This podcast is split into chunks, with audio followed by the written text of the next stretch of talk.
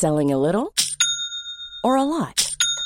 Shopify helps you do your thing however you cha-ching. Shopify is the global commerce platform that helps you sell at every stage of your business. From the launch your online shop stage to the first real life store stage, all the way to the did we just hit a million orders stage. Shopify is there to help you grow. Shopify helps you turn browsers into buyers with the internet's best converting checkout. 36% better on average compared to other leading commerce platforms because businesses that grow grow with Shopify. Get a $1 per month trial period at shopify.com/work. shopify.com/work. Everyone knows therapy is great for solving problems, but getting therapy has its own problems too, like finding the right therapist, fitting into their schedule, and of course, the cost. Well, BetterHelp can solve those problems. It's totally online and built around your schedule. It's surprisingly affordable too. Connect with a credentialed therapist by phone, video, or online chat, all from the comfort of your home. Visit betterhelp.com to learn more and save 10% on your first month. That's BetterHelp H E L P. Hi, I'm Daniel, founder of Pretty Litter. Cats and cat owners deserve better than any old fashioned litter. That's why I teamed up with scientists and veterinarians to create Pretty Litter. Its innovative crystal formula has superior odor control and weighs up to 80% less than clay litter. Pretty Litter even monitors health by changing colors to help detect early signs of potential illness. It's the world's smartest kitty litter. Go to prettylitter.com and use code ACAST for 20% off your first order and a free cat toy. Terms and conditions apply. See site for details.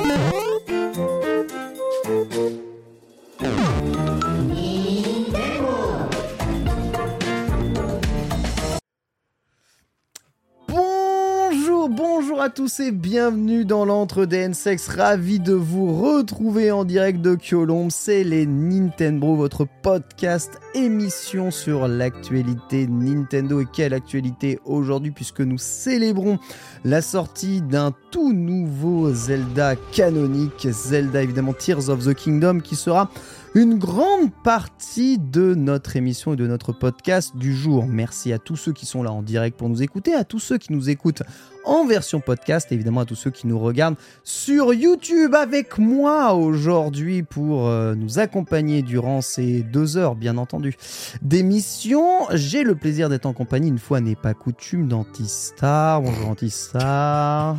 Bonjour Ken. hein. Ça va oui, bah de toute façon, je te dis, moi, c'est, c'est- cette pièce, c'est un peu euh, la pièce supplémentaire de mon appartement. Mais tu vas Je- faire partie de ma collecte. Ah non, mais j'ai, tu sais, j'ai laissé mes traces dans ta collecte, hein, c'est fini, tu Ah. le sais, rappelle-toi. D'ailleurs, tu sais enfin qu'est-ce que j'ai rajouté dans ta collecte. Oui, Voilà. si je sais enfin ce que tu as rajouté dans tu ma peux le collecte. dire au chat parce que le chat ne sait toujours pas ce que c'est. Exactement, si vous avez suivi l'épisode de la semaine dernière, il y avait quelque chose de rajouté dans ma collection. Il a slivé un de mes Pokémon, mon Pokémon jaune, c'est-à-dire qu'il a rajouté une petite protection en plastique, histoire que ça ne s'abîme pas. Merci Antistar. Mais je t'en prie. Formidable. Avec nous aujourd'hui aussi, c'est un immense plaisir de l'avoir à notre côté. Il est le rédacteur en chef de jeuxvideo.com hein, quand même. Anagoun, bonjour, Anagoun. Bonjour à tous, ça fait plaisir de venir. J'ai regardé l'émission euh, de temps en temps. euh, Oh, c'est gentil. Là depuis, ouais ouais, j'avais regardé la première et puis après je suis tombé sur euh, sur euh, quelques épisodes, euh, donc euh, je suis un peu les aventures de mes ex camarades Ah, assez régulièrement et ça me fait plaisir de venir et de dire bonjour à toutes à toutes ces personnes là. Voilà, un, un petit coucou gamin euh, et, et de l'esprit à tous ces gens.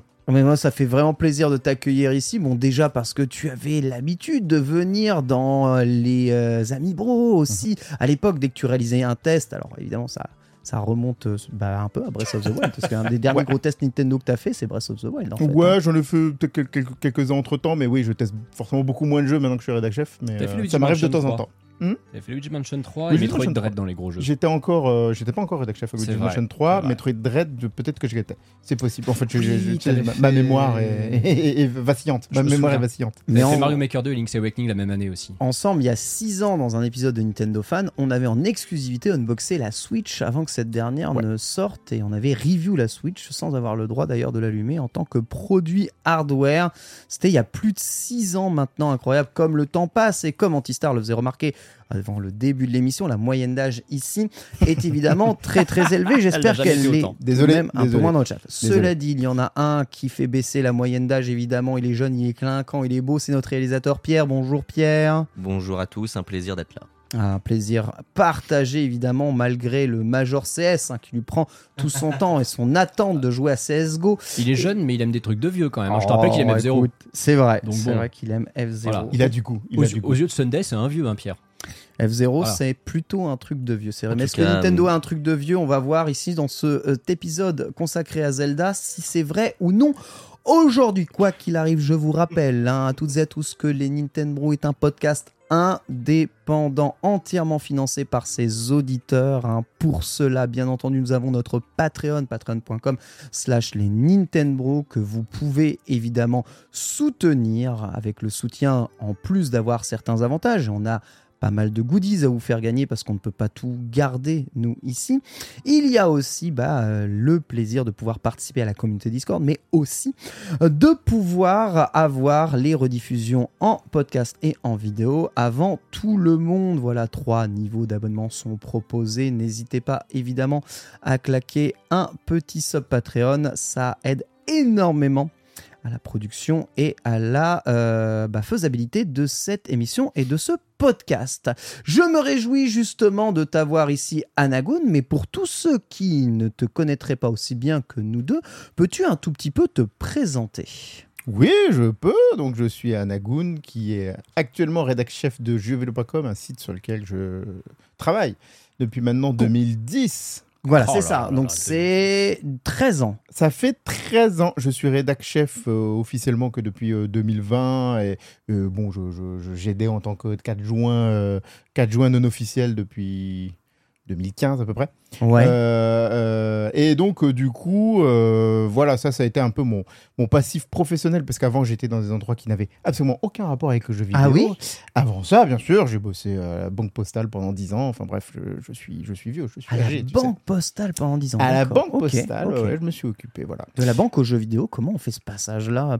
Voilà, C'est l'appel de la passion? Si, si je devais raconter, exactement, j'ai déjà raconté Antistar connaît l'histoire, comment je me suis fait recruter à jeux.com et surtout le jour de, le jour de mon entretien, c'est une histoire qui est... Tu, tu peux faire trois podcasts avec. Mais en trois vrai, podcasts. ça se ressemble un petit peu la façon dont on a rejoint JV. Parce qu'on avait le même profil, des mecs qui n'ont pas fait les études adaptées, qui étaient des gros fans contributeurs au site.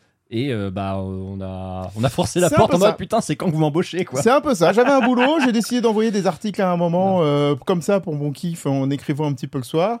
Et pour le coup, euh, c'est eux qui m'ont un jour dit Ouais, on a quelqu'un qui part, si tu veux postuler, vas-y. Euh, moi, j'avais pas de diplôme euh, que dac. Je me suis dit Oh, j'y crois pas trop, allez, je vais y aller. C'est une puis, époque voilà. où il suffisait de traverser la rue. C'était un peu ça, sauf que traverser la rue, c'était de partir de Paris à Aurillac. Le, Oula le, le- le- voilà, voilà, ça a été un peu compliqué. La le jour de aussi, mon là, entretien, il faisait moins 12. Enfin bref, voilà, c'était pas, pas cool quoi. Et, et voilà un petit peu. Puis mon passif, bah, il est très Nintendo en l'occurrence. J'ai commencé à jouer très jeune. je- euh, mon premier, premier truc. Non, j'ai touché à Pong avant. euh, T'as j'avais- touché à j'avais- Pong, ouais. J'avais Bon, une là, petite Pong. le game est pété, il a touché à Pong. J'ai joué à Pong, euh, j'ai commencé à, sur Pong en 84, euh, précisément, la, la console On de mon père. La console de Mais mon t'avais- père. ah, mais j'avais attends, mais deux t'avais ans. deux Ah non, ans. mais crois-moi, je- j'ai j'ai des, il y a des images de moi, je- toutes les images de moi où j'ai deux ans, trois ans. Ah, J'ai sur dans les sur mains- le, le petit euh, moniteur Pong, là, celui où il faut tourner la molette, là d- euh, euh, les Game Watch. Je jouais sur Game Watch aussi en 84 Oh ou 85. Et que- que- Crois-moi, crois-moi, je suis né dans le jeu vidéo. Alors, faut savoir que ma mère jouait aux jeux vidéo, donc ça aide euh, aussi. hein. Ma mère Ah euh, jouait aux jeux ouais. vidéo, euh, mon père euh, avait ça. Et j'avais un Amstrad aussi quand j'étais petit, genre j'avais 85, 86 déjà, j'avais un Amstrad à la maison parce que ma mère avait un Amstrad. Du coup, c'est en en même temps c'est cool parce que t'as des consoles à la maison. En même temps, pour jouer à la console, faut que tu, faut que ta mère soit pas en train d'y jouer. C'est Et clair. c'est plus complexe à ce niveau-là. Ah, mais tu t'as quand même grandi dedans. Les, Ordine- les Ah oui. sons que vous entendez dans le fond, ce sont réellement les sons que produisent le jeu Pong hein, euh, sur Atari. Donc oui, ce sont pas des erreurs en fait euh, dans non, le ce sont pas podcast. des hein. bugs, mais maintenant c'est vrai que ça ressemble à des bugs. Quoi. Et puis voilà, et puis Nintendo, bah, euh, voilà, j'ai commencé NES. Je peux même te dire exactement comment j'ai découvert Nintendo. Vas-y. J'étais chez des amis de ma mère et ils avaient la, f- la NES n'était pas sortie en France. C'était la Famicom euh, Mm, à l'époque. Ils avaient la Fin- Famicom. ils avaient la Famicom fin des années 80. Pff, ils avaient importé Et la Famicom. ils m'avaient envoyé au lit et ils ont commencé à jouer quand j'étais parti au lit. Euh, tu vois, donc, euh, et je me suis levé pour regarder à quoi il jouait. Il jouait à Dragon, euh, pardon, à Double Dragon. Il jouait à Double Dragon. Joue à double J'étais en train de regarder. Dans la chambre, il y avait plein de tilts et des trucs comme ça. Je regardais, il y avait des images de Super Mario Bros 2 à l'époque. Oh Et, et là, quand j'ai vu ça, je me suis dit, il me faut ça. Il me faut cette console. J'ai tanné ma mère jusqu'à ce que la- j'ai la console quand elle est sortie en France euh, après. Et puis depuis, Nintendo Forever. Tu te souviens le premier jeu que t'as reçu, ok. toi? Le premier jeu. Avec la NES Avec la NES, et je l'avais avec euh, Double Dragon. euh, Double Dragon 2, je pense que c'était. J'avais Tennis Tennis euh, et Super Mario Bros. Ah ouais, quand même, t'es à bonne, euh, à bonne école. Ouais, il y en avait trois. Très très bonne école. Machine Nintendo préférée Fais-moi plaisir, s'il te plaît. Ouais, tu sais qu'on est, plaisir. on est sur la même Super Nintendo Oh voilà. jusqu'au bout, Ça, meilleure un console de tous les temps. Tu peux pas tester, ça écrase tout le reste. Je peux me battre pour défendre cet avis, ok? Je peux me Oh, battre C'est pas très difficile en. C'est Ça- pas très difficile, mais ça voilà. va bien. euh, fa- fan de, de Nintendo et de JRPG, on sait que les JRPG ont Ah quand même pas mal popé sur la Super Nintendo Ah ouais. euh, avec les, les FF. Mon premier FF, je l'ai fait en japonais sur Super Nintendo, j'ai rien compris. Euh, Final Fantasy V, parce que je ne parle pas euh, japonais. Final Fantasy V. C'est Ton premier FF, c'est FF5 japonais. Mon premier FF, c'est FF5 japonais. C'est le premier auquel j'ai touché. Euh, voilà, Ah, j'ai aussi touché à Soul Blazer, mais c'était un peu après. Sous le, sous le Mars. euh, c'est Soul Blazer? Non, c'est autre.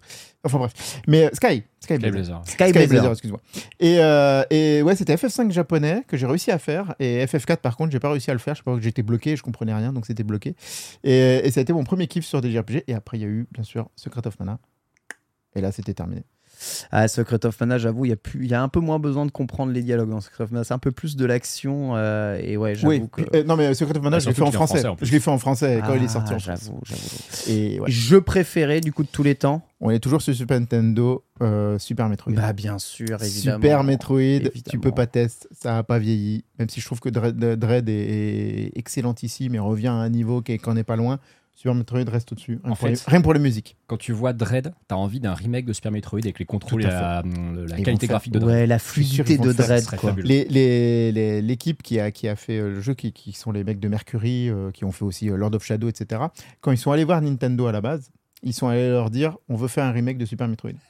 Vraiment. Ouais. Et, leur Nintendo leur a dit, 2 à la et voilà, et Nintendo leur a dit le truc c'est que nous on veut faire dans l'ordre. On a fait le, le Zero Ah oui, Mission qui était le remake, euh, on peut même parler de reboot de Metroid. Et oh, si vous voulez faire un truc, on peut faire Metroid 2.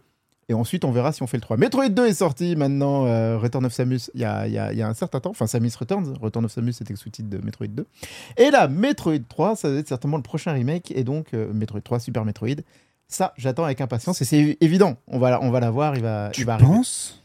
Ils, ils- font leur remake, ils ont fait, ils ont fait Zero Mission, ils ont fait Metroid 2. Le prochain, c'est Super Metroid. En sachant que les mecs qui ont fait euh, Metroid 2, le remake, ils étaient venus et ils avaient pitché un remake de Super Metroid. Et ils Mais- voulaient le faire. Et Nintendo mais- a juste dit on veut les faire dans l'ordre, donc on- vous faites le 2 euh, avant. Par contre, ils ont fait. Par contre, pourquoi ils ont fait Dread? incroyable. La vraie question, c'est surtout pourquoi ils ont Bah fait Dread, il fallait, fait le faire. Dread, Dread, il était prévu depuis depuis 20 des ans, années. ouais, bah oui, c'est ça. Ouais. Voilà, ils voulaient un nouvel épisode. Dread, il a été annoncé à la base en 2005. Ils avaient même des, des- des images, des trucs. Et finalement, ça avait été repoussé. Mm. Il est sorti Oui. euh, 17 ans après. Ça se trouve, le contrat, c'est ça en fait. C'est vous faites un remake du 2 d'abord, ensuite vous faites le Dread qu'on doit faire depuis 20 ans, et après on parlera de Super Metroid Remake. C'est c'est ça, mais c'est évident, c'est évident qu'ils vont le faire. Surtout que la série, elle est bien repartie. On a vu Metroid Prime, comment il s'est vendu euh, derrière. C'est reparti de ouf. euh, Metroid, ça se vend à, à- à- à fond. Et là, le Super Metroid, avec l'aura qu'il a et le fait que ça a été un échec commercial total, Super Metroid, qui avait plombé la série euh, à l'époque, malgré, malgré son succès d'estime absolument incroyable. Et bah, c'est évident que là, ils vont se dire, ok, bah, c'est parti, on va faire un remake. Mec. On- ils nous sortent des remakes, de, ils nous sortent des ressorties de Live Live. Tu vas pas me dire qu'ils peuvent pas refaire Super Metroid Ouais, après, après J'adore Live Live. hein. Square Enix, ils sont, ils sont un peu énervés. ils sont vraiment un peu énervés.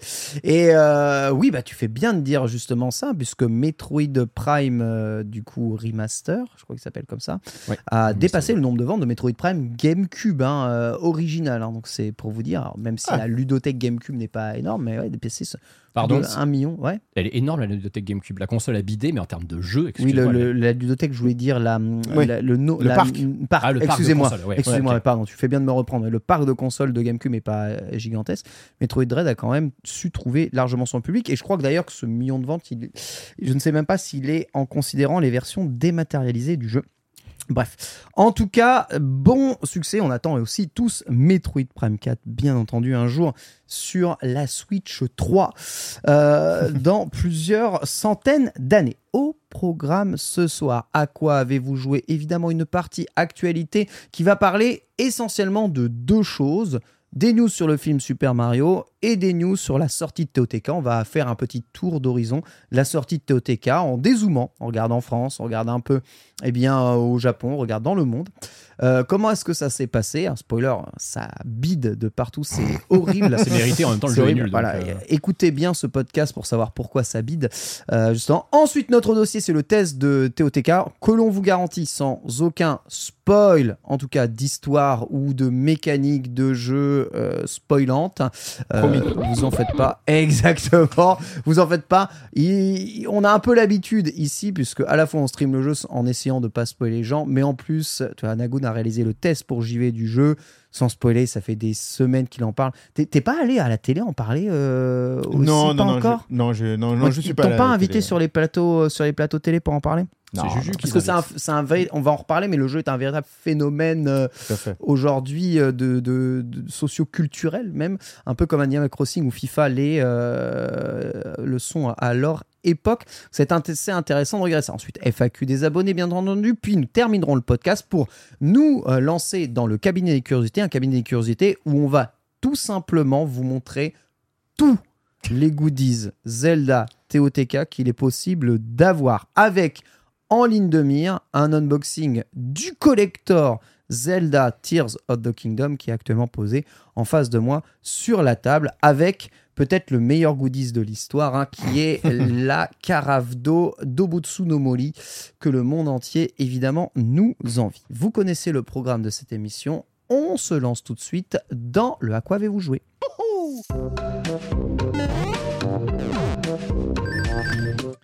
Deuxième partie de l'arc narratif euh, Ken Bogard au Japon, hein, puisque après le premier arc narratif, je vous dis que j'en avais gardé un peu sous le pied. Et le terme est extrêmement bien choisi, puisque vous savez qu'il existe des exclusivités japonaises, en vrai, euh, Nintendo sur le territoire, et notamment dans les salles d'arcade. Et il existe des Mario Kart auxquels vous n'avez probablement jamais joué, peut-être euh, dans certaines salles de jeu en France, euh, peut-être dans des cinémas ou dans la tête dans les nuages.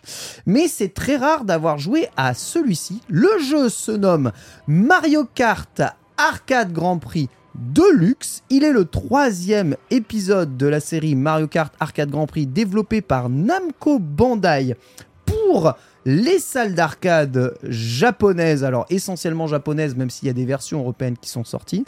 Euh, troisième épisode de quatre épisodes sortis du jeu. C'est un véritable Mario Kart qui reprend évidemment le gameplay de Mario Kart avec beaucoup beaucoup de possibilités. Déjà, un jeu offline jusqu'à 6 joueurs connectés via les mêmes bornes de connexion, mais aussi du jeu online en Excuse-moi, mon cher Ken, je vais Oui. juste t'interrompre si tout le monde peut se décaler un tout petit peu à gauche pour un les tout cadres. petit peu à gauche. J'ai l'impression Bien sûr. le monde Merci. Peux pas aller décalé. plus à gauche. Excuse-moi, Excusez-moi. excuse-moi, je, je suis à Non, gauche. c'est moi, c'est moi. Je voilà. suis à gauche. Un tout petit peu plus, voilà. Tout va bien. Merci On beaucoup. avec un Merci beaucoup, hein. Pierre. Antistar un petit peu plus, s'il te plaît. Voilà, nickel. Merci Et- beaucoup. Tu sais qu'il resterait la place pour Sunday, là, hein, littéralement. C'est vrai, c'est vrai. Je sais pas pourquoi. J'aurais pu rebouger la caméra. Peut-être elle a un tout petit peu bougé. Je, la remettrai. pas de souci. Merci beaucoup. Je la remettrai juste bien. Donc, voyez actuellement des images euh, de moi qui essaye de jouer actuellement au jeu. Donc, il y a normalement des cartes euh, que vous, achetez au Japon pour pouvoir enregistrer vos points et tout.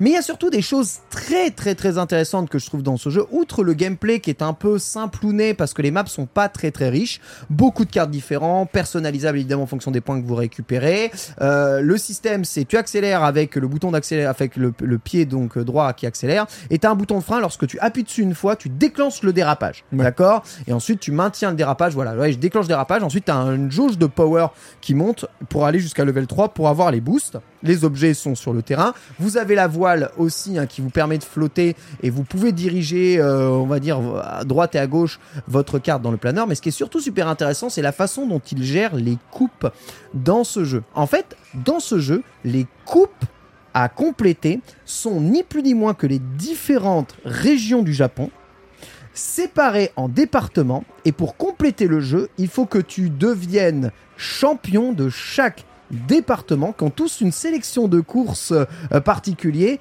dans le jeu. Donc tu vas online, tu sélectionnes ton département, je sais pas, Hokkaido, voilà, là, euh, la région au nord du Japon. Et là, tu défies les gens qui ont choisi aussi de faire la coupe Hokkaido sur trois courses en essayant de devenir premier. Vous voyez les, les, les joueurs qui sont derrière vous parce que malheureusement, le jeu ne propose pas de vision arrière. Ça n'est pas Ok. possible. Il ne propose pas non plus de maintien d'objet. Vous avez un objet et vous pouvez tirer en appuyant sur le bouton item qui est le, le klaxon au centre de votre écran. Il ne maintient, il ne propose pas le double objet. Par contre, il y a beaucoup, beaucoup, beaucoup d'objets en plus qui n'existent pas du tout dans la série Mario Kart, dont euh, des lance-roquettes, dont euh, des, euh, des fleurs spéciales, dont euh, peut-être l'objet que je vais tirer là, une carapace verte, pas du Non, tout. non, je crois pas. Non, je crois que- Exactement, dit pas vaguement du- un truc en Pas t'as du tout. T'as pas Pac-Man et Miss Pac-Man dans le Il jeu y a que Pac-Man. c'est un- Exactement. un jeu Oui. Pac-Man et Miss Pac-Man, je crois qu'il y a plus de 16 personnages jouables euh, dans, dans le jeu. Et on va dire que le, le jeu est vraiment attesté, d'autant plus que c'est un jeu haute définition, etc., etc. On aimerait vraiment, vraiment l'avoir. Maintenant, je dois bien avouer que quand tu joues à ce jeu-là, après avoir joué à Mario Kart 8, tu te dis, mais waouh, en arcade au Japon, il y a des jeux bien plus euh, péchus.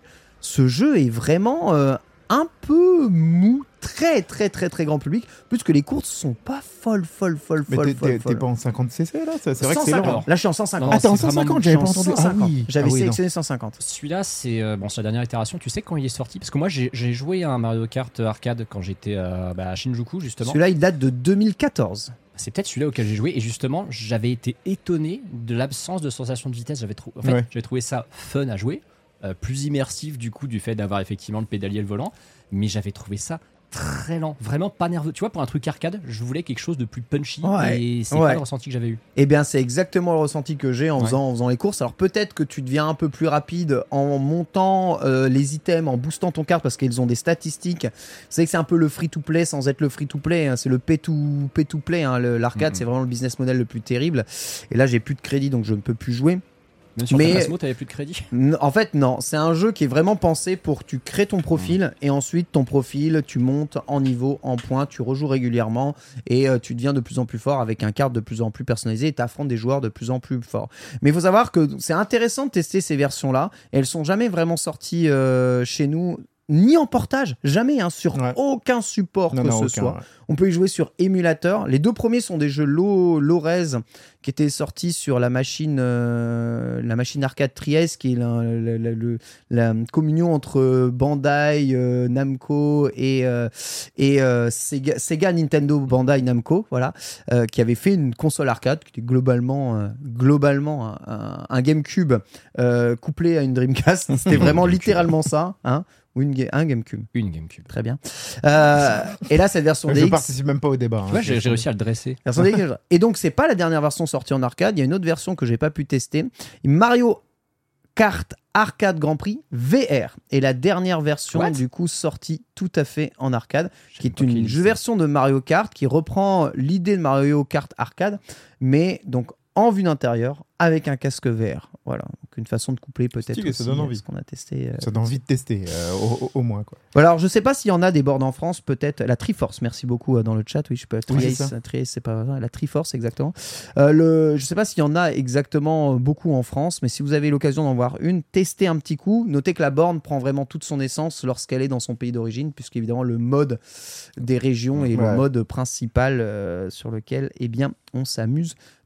Voilà en tout cas pour le à quoi j'ai joué cette semaine. Bonne découverte, mais je vais pas vous mentir, je suis allé quand même préférer jouer à Initial D de, chez Sega à côté, bien plus nerveux, bien plus péchu, bien plus euh, satisfaisant en termes de sensation de jeu que ce Mario Kart, un peu tout mou Les, pour les enfants. les gens qui jouaient à côté de toi, t'avais l'impression que c'était Très plus grand des public. enfants Très grand Ouais, public. Non, c'est plutôt des jeunes ou des adultes, Ouais. mais très grand public. En fait, les enfants, les enfants, ils ont du euh, mal à toucher les pédales en vrai. Ah oui, en plus, ouais. C'est vraiment très très grand public. hein. Ouais. C'est, on arrive, on se fait une petite partie de Mario Kart, voilà. Mais c'est dommage parce qu'il y a plein de features super intéressantes. Par exemple, la photo de profil, c'est toi. Tu te prends en photo dans la Oui, webcam. Euh, t'as des reaction cam. Tu sais, à la fin, si jamais tu te fais toucher, la caméra te prend en photo. Ouais. Et à la fin, t'as les photos de quand tu t'es pris la carapace bleue ou des trucs puis, comme te ça. mettent une casquette de Mario sur la tête aussi. Oui, te mettre une casquette de Mario sur la tête. Donc c'est, il y a plein de trucs qui sont des, des bonnes idées euh, qui, qui mériteraient de revenir dans, d'autres Mario Kart. On rappelle, c'est quand même Bandai Namco qui fait le jeu. Et le jeu très très beau, hein. vraiment visuellement, c'est ultra réussi. Antistar, cette semaine, à quoi as-tu joué à part Tears of the Kingdom? Alors j'ai joué à un epic fail parce que je devais jouer à un petit jeu qui s'appelle Space, Space Gladiators, qui est un jeu indé qui est sorti sur Switch. Je devais y jouer tout à l'heure dans le train et puis y jouer un petit peu en attendant d'arriver ici. J'ai laissé ma Switch sur mon dock comme un gros con. Sérieux Et pire, pire, tu veux pire J'ai emmené la pochette dans mon sac. En fait, j'avais préparé la pochette que j'avais mise dans mon sac. Et au moment Attends, de mais fermer là mon tu, sac, là, tu peux, pourras pas jouer avec nous à Zelda ce soir. bah du coup non. Mais c'est horrible. Bah sauf si tu me prêtes une de tes nombreuses Switch et que je fous mon compte dessus et que je récupère ma save en cloud. Euh, parce que t'as le jeu. Ah oui, c'est vrai. Mais... Bah t'as un jeu, t'as un jeu là-dedans. Attends, tu veux piquer le jeu de mon collector Immaculée Ah, Conception? Tu crois le vraiment que je vais te laisser te le déblister? Ah bah non, c'est toi qui me débliste. Ah voilà. Je te rappelle qu'il y a 70 points à récupérer sur ce jeu. Ah, c'est vrai. 70, Ken, pas 60, 70. Ah, Moi, je l'ai payé avec les bons Nintendo Switch Online. Donc, euh, voilà. donc en gros, tu n'as rien pu jouer à d'autres. Alors j'ai joué à absolument rien, sauf à Zelda, on en parlera plus tard. Et c'est pas plus mal parce que, en général, moi quand je joue à un truc, j'en parle pendant 10 plombes. Donc je vais laisser la place à Nagoon, comme ça il pourra parler d'un jeu de plus, voire deux jeux de plus. C'est Ah, vrai. d'accord. C'est vrai. Oh, c'est- ouais. Voilà. Anagoun, tu es là. Alors justement, euh, bon, comme tu viens de façon ponctuelle, c'est ta première fois dans les Nintendo. Euh, on va pas dire à quoi est-ce que tu as joué cette semaine, mais plutôt ta recommandation Nintendo Switch parmi tous les jeux auxquels tu as pu toucher. J'en vois dans le runner beaucoup, des grands jeux, beaucoup de RPG. Alors, en fait, j'ai beaucoup euh, rattrapé euh, mon retard parce que j'ai eu toute une période où ça a été compliqué de, de jouer, ce qui arrive quand tu as euh, des enfants. Eh Donc, oui. euh, c'est assez régulièrement. C'est assez régulier, ce, genre de problème. Même avec la Switch. Mais, euh, oui, voilà. Même avec la Switch, et pourtant je joue beaucoup sur Switch euh, fatalement, quoi. Mais voilà, et il faut essayer de se dépatouiller. Et donc, c'est vrai que j'ai joué un petit peu à pas mal de jeux que j'ai rattrapés, qui sont sortis il y a un, deux ans. Et, et voilà, il y en a que j'ai kiffé. Je les ai à peu de choses près tous kiffés, sauf étonnamment, étonnamment, Octopath Traveler 2. Alors, je ne sais pas pourquoi Ah. ce jeu est fait pour moi à la base. Ah. J'y ai joué. Ah. Et, et- et j'ai buté au début. Je sais que ça évolue certainement, mais j'ai buté au début. J'ai eu l'impression de me retaper Octopath Traveler, euh, premier du nom. Et je sais pas pourquoi ça m'a ça m'a ça m'a stoppé. Ça m'a stoppé assez net parce que le, le- les, les- ce que tu utilises quand tu te balades en ville notamment, tu sais, tu utilises les Ouais, pouvoirs de chacun des personnages, ouais. voler, etc. Ouais. C'était les mêmes trucs. Et le problème c'est qu'il y a un process où tu peux. Ça c'est un peu moi qui veux toujours essayer de faire le 100% avant d'avoir euh, avancé dans le jeu. Moi, il faut que j'ai Mm. fait 100%. Chaque seconde, il faut que j'ai fait 100% de la seconde avant d'avancer dans le scénario. Tant que j'ai tant que j'ai pas maxé, tu vois, j'avance pas. Et le truc, c'est que dans ce jeu-là, tu as tellement d'occasions de. t'as- Tu, tu peux voler des objets, tu as un Mais pourcentage oui, de chance, oui, etc. oui. Et j'ai T'essayes à chaque ça. fois. Et j'ai vu mon cerveau commencer à faire non, non, là, je vais rentrer dans le truc, je vais, je vais, je vais, je vais, genre, je vais faire du, du, du, du save scum. euh, Ouais, ouais, ouais, bien sûr. Tu saves, suis tu dit- quittes, tu Et- réessayes. et, et tu redémarres. Et j'ai fait non, vas-y, casse-toi, casse-toi, c'est pas la peine. Et j'ai pas pu, euh, j'ai pas pu continuer à cause de ça parce que j'avais trop de jeux à faire. J'ai fait Hades et étonnamment j'ai été déçu. Ah Ah ouais bon? Ouais, étonnamment j'ai été déçu parce Sur qu'en Switch? fait, il je l'ai fait sur Switch, mais c'était pas le problème en fait. hein, c'était pas le problème. Le problème c'est que il a, ce jeu a une superbe euh, DA. Euh, un, un- un- comment dire, euh, la façon de raconter, le, le- d'utiliser le roguelite pour raconter cette histoire justement de euh, Agrius qui veut essayer de partir des enfers avec Hades. euh, je trouve que c'est extrêmement bien utilisé d'un point de vue lore. Ouais. Euh, tout, tout l'univers et surtout les voix qui sont absolument magnifiques, impeccables. Euh, les combats sont fun, tu t'amuses, etc. Le problème, c'est que sur le principe base de, c'est un roguelite, le principe base de recommencer à chaque fois euh, les niveaux, j'avais l'impression de faire Ah, quand même à chaque fois, les, c'est les mêmes mondes dans le même Ouais, ordre, et t'as assez peu d'ennemis différents. Et, et en plus, je l'ai trouvé assez simple. Je veux dire, j'ai littéralement, je suis mort sur mes deux premières parties. Et ensuite, je suis arrivé à Hades la troisième fois. Et il faut battre 10 fois Hades. J'ai toutes mes parties euh, d'après, j'ai enchaîné, j'ai battu 10 fois Hades. Et En fait, trop de Trop simple. skill. Non, mais c'est même pas trop de skill, mais en fait, c'est que c'est trop facile de cheater le jeu, en Ouais. fait. euh, avec Ah oui, les ça par, contre, c'est machin. vrai, ouais, ça par contre, c'est vrai que tu peux C'est trop facile de cheater le jeu. Et donc, du coup, j'ai été assez déçu par ces mécaniques roguelite euh, à proprement parler. euh, alors que j'ai trouvé tout le reste, l'enrobage absolument magnifique. Euh, attention, il est- ça reste quand même un excellent jeu euh, derrière. Tunic, je pense que ça va te parler de toi parce que je sais que tu as adoré Tunic. Ouais, et je veux vraiment avoir ton avis dessus parce que toi qui connais les Zelda depuis le début et qui du coup connais très bien Zelda 1, le- la comparaison, j'ai très très hâte de t'entendre dessus. Je- je- je- J'adore toutes les mécaniques avec le- le- le- la notice, La et le notice, fait que tu la découvres au fur et à mesure. C'est vraiment un fait, un jeu fait pour les gens qui ont kiffé les jeux comme Zelda, mais autres. hein. quand tu jouais dans les années 80 ou 90, c'est vraiment fait, fait, fait pour eux, c'est absolument mani- ma- magnifique. Donc je l'ai trouvé très bien à ce niveau-là. Je t'avoue que les commandes du, de, de, de la bestiole, j'ai pas trouvé ça fun. Le côté d'arcelisation à, à la base m'aurait pas posé problème si tu avais un jeu, un- un- un- si tu pouvais manier ton perso Mm, hein, mm. comme tu pouvais manier derrière. Le Là, t'as une épée qui est pas ouf. T'as une épée qui fait 3 cm, j'ai l'impression de me retrouver dans, dans Spelunky avec le fouet qui fait euh, 2 mm. Ah, les bons, euh, les bons NRF. Voilà, et, et- donc, voilà, ça j'ai trouvé ça un peu moins fun et je t'avoue que les combats j'ai un peu moins kiffé. Par contre, la profondeur des énigmes et de ce que tu peux trouver, pour le coup, je l'ai fait à 100%.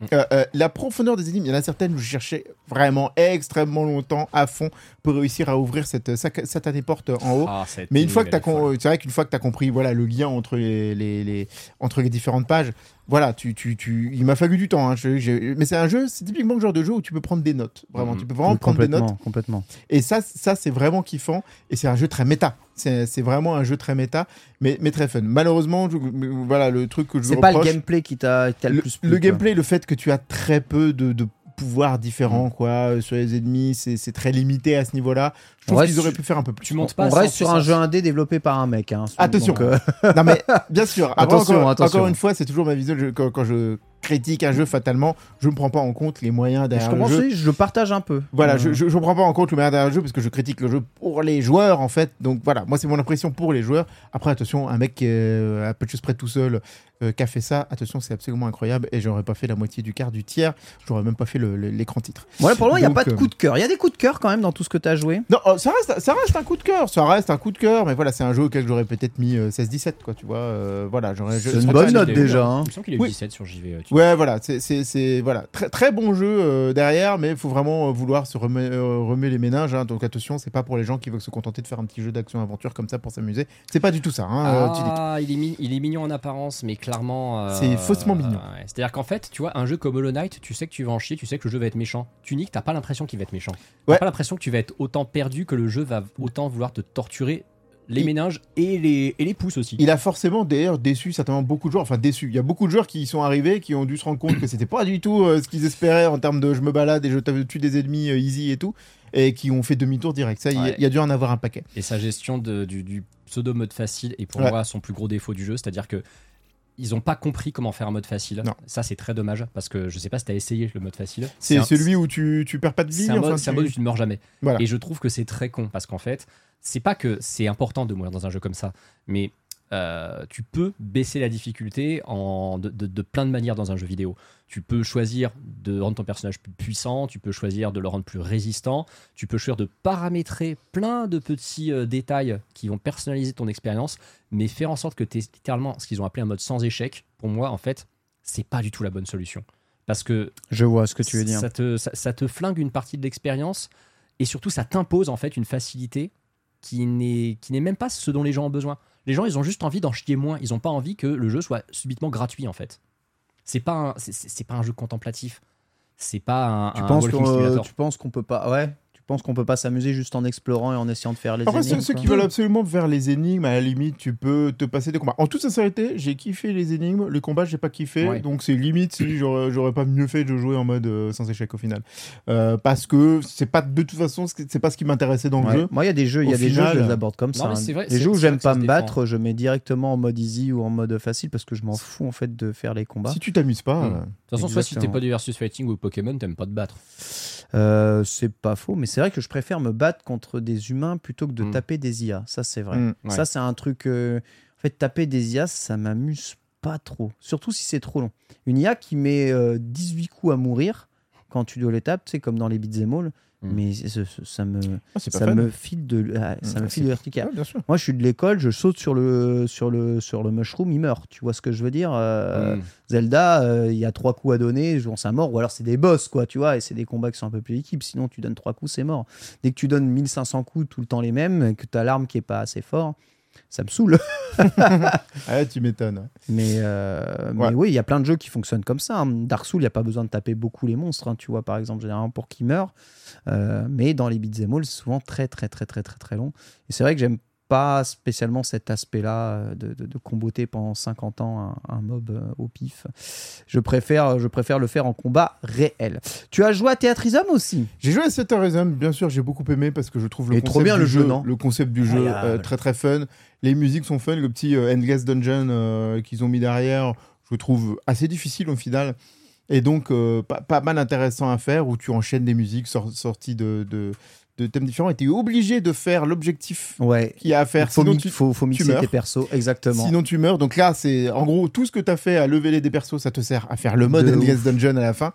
Et surtout, bah, voilà, la- les, les BO de Final Fantasy, euh, en, en gros, tu peux pas test. Euh, donc, Oh, c'est euh, clair, c'est trop bien. Ah. c'est magique. Et franchement, une vraie difficulté. Enfin, le mode Oui. suprême, je crois qu'il s'appelle suprême, le dernier mode de difficulté. C'est Mais il laisse tomber. tellement dur. Mais c'est de la folie. Les dur. mecs, il, Ah. il, faut, il faut plusieurs mains et plusieurs cerveaux pour réussir à comprendre ce qui se passe. Euh, J'ai trouvé ça absolument hallucinant. J'arrive au troisième mode de difficulté euh, de temps en temps. Le mode suprême, c'est même pas la peine. Je, Ah, je- J'ai 100% le jeu en extrême, moi. Euh, donc le mode avant le mode suprême. Et Ouais, en, mo- ouais. en mode suprême, j'arrive à faire deux sons.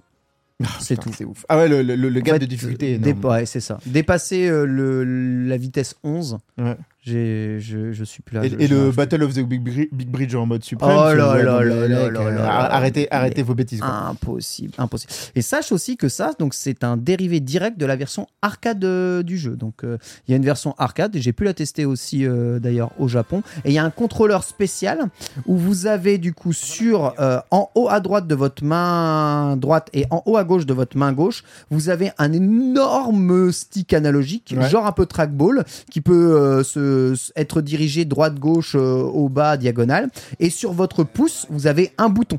Voilà. Donc un bouton à droite, un bouton à gauche. Et du coup, le jeu se joue comme ça. Donc tu appuies sur les boutons pour valider les notes. Et dès qu'il y a les, les flèches et que tu dois bouger en haut et en bas, tu utilises les grosses boules qui, euh, qui bougent du coup sur, euh, sur un axe de rotation pour valider toutes ces notes. Et c'est d'une ergonomie incroyable, bien plus que celle euh, de la handle euh, Switch, hein, j'ai envie de dire. Enfin, heureusement que les diagonales n'existent pas vraiment. Je sais pas si t'as remarqué, les diagonales n'existent pas en fait dans le jeu. Non. Tu valides haut ou droite, euh, c'est pareil que c'est- valider plutôt facilité. Et effectivement, faut pas prendre les commandes de base. Il faut jouer avec les gâchettes. Ouais, faut jouer avec les faut gâchettes. avec les sinon gâchettes. c'est mort. Exactement, faut jouer avec les gâchettes, Sinon, c'est impossible. foutu. Mais Mais, voilà. ouais, génial, moi aussi. hein. Super. Grand, grand, grand moment. Et sinon, du coup, en termes de jeu, il y, en a- il y en a deux autres. Je vais passer vite fait sur Xenoblade. Euh, Xenoblade Chronicles 3. T'as pu est- arriver à la fin de ce jeu Ouais, ouais, ouais, j'ai j'ai pu finir. Je, je vais pas te dire en combien de temps exactement, parce que ça, Oh. ça- ça a été étalé. T'as vu les jeux auxquels il joue alors qu'il y a un gosse, c'est incroyable. C'est ouf. Ah oui, va mais pas c'est le problème. beaucoup, ce mec, Je hein. peux pas jouer à des jeux qui durent moins de 100 heures, et en plus, il faut que je les fasse à 100%. Donc, Tu, vois, c'est un peu débile. par nuit en moyenne? Euh, en toute sincérité, euh, là, ces derniers temps, je suis à littéralement euh, entre 2 et 3 heures de Ouais. moyenne par nuit. Ouais. Euh, et, et tellement que, tu, tu sais quoi? Ouais. Petite anecdote, le jour de l'embargo du test de Zelda, Ouais. je me, je me suis absolument pas réveillé. Je me suis réveillé, il était 11h40. Il était 11h40. Mais ça, on en reparlera. 11 Et, là, c'est vraiment mon corps qui a dit stop parce que je me réveille sans réveil de tous les jours depuis Ouais. des années. Et mon corps, il m'a, il m'a dit stop. Euh, à 11, et en 11h40, c'est ma femme qui m'a réveillé. hein. Wow. Euh, qui, qui- qui revenait de je sais plus où. Ouais, Ça se trouve, dit, oula, dormi jusqu'à 13-14 Qu'est-ce que tu heures, fais? Oh. Heureusement, j'avais déjà fini le test euh, avant, avant, euh, tout était prêt. Mais euh, je peux te dire que ça te fait un coup. tu vois, tu fais wow Attends, l'embargo il tombe à 15h, qu'est-ce qui se passe? Ouais, Mais donc voilà. si t'as fini le jeu, tu l'as kiffé avec Xenoblade 3. Avec Xenoblade 3, non, franchement, je, l'ai- je l'ai kiffé, je l'ai trouvé super, un- super intéressant. L'histoire, euh, vra- vraiment fun. Moi, j'ai bien aimé, même si euh, le personnage principal, est- tu t'en fous un peu. C'est le Euh, système de jeu qui est cool. Mais les autres, voilà, le système de jeu est vrai- vraiment cool. Après, c'est un jeu sur lequel il faut avoir du temps, effectivement. Et il faut aimer un petit peu se balader. Mais l'open world qu'ils ont mis, et c'est marrant, puisque ça va faire le lien avec Zelda de toute façon, vu que c'est euh, Monolith qui a aussi fait l'open world de Zelda. C'est vrai, Eh c'est ouais. vrai. Euh, voilà, ils font vraiment un travail incroyable pour que la Switch, quoi. Ça, ça tourne sur Switch, euh, ces, ces grands open world, c'est quand même beau. Et euh, vraiment, un jeu à faire. Les musiques sont malheureusement un tout petit peu en deçà des Xenoblade Chronicles 2, Mmh. qui était vraiment. Xenoblade Chronicles 2, c'est une des meilleures BO de, de JRPG de ces dernières années. Ah, Je de- l'adore, moi aussi. incroyable. Je l'adore. Toutes ces musiques chantées quand t'es à Ingol et tout ça. Enfin bref, c'est absolument incroyable. Là, c'est un petit poil en dessous, mais ça reste du, du très bon niveau. Bref, c'est génial. Et par contre, le dernier jeu que j'ai découvert que maintenant, mais qui est sorti il y a un certain temps, c'est Chain the Echoes. Il est super ce jeu. C'est un des meilleurs JRPG qui est sorti Voilà, vraiment ces merci. dernières années. Merci. Si, si vraiment vous cherchez, si jamais vous êtes du genre à vous dire. Final Fantasy, ça a changé, ça n'existe plus. Final Fantasy à l'ancienne, voilà. c'est. Nikos. C'est chez Nikos, c'est vraiment un, J- un JRPG à l'ancienne comme tu l'aurais joué sur Super Nintendo à l'époque. Excellent, euh, bonne durée de vie, de bonnes mécaniques euh, de jeu à faire à, absolument si vous aimez le genre et que vous avez les JRPG old school.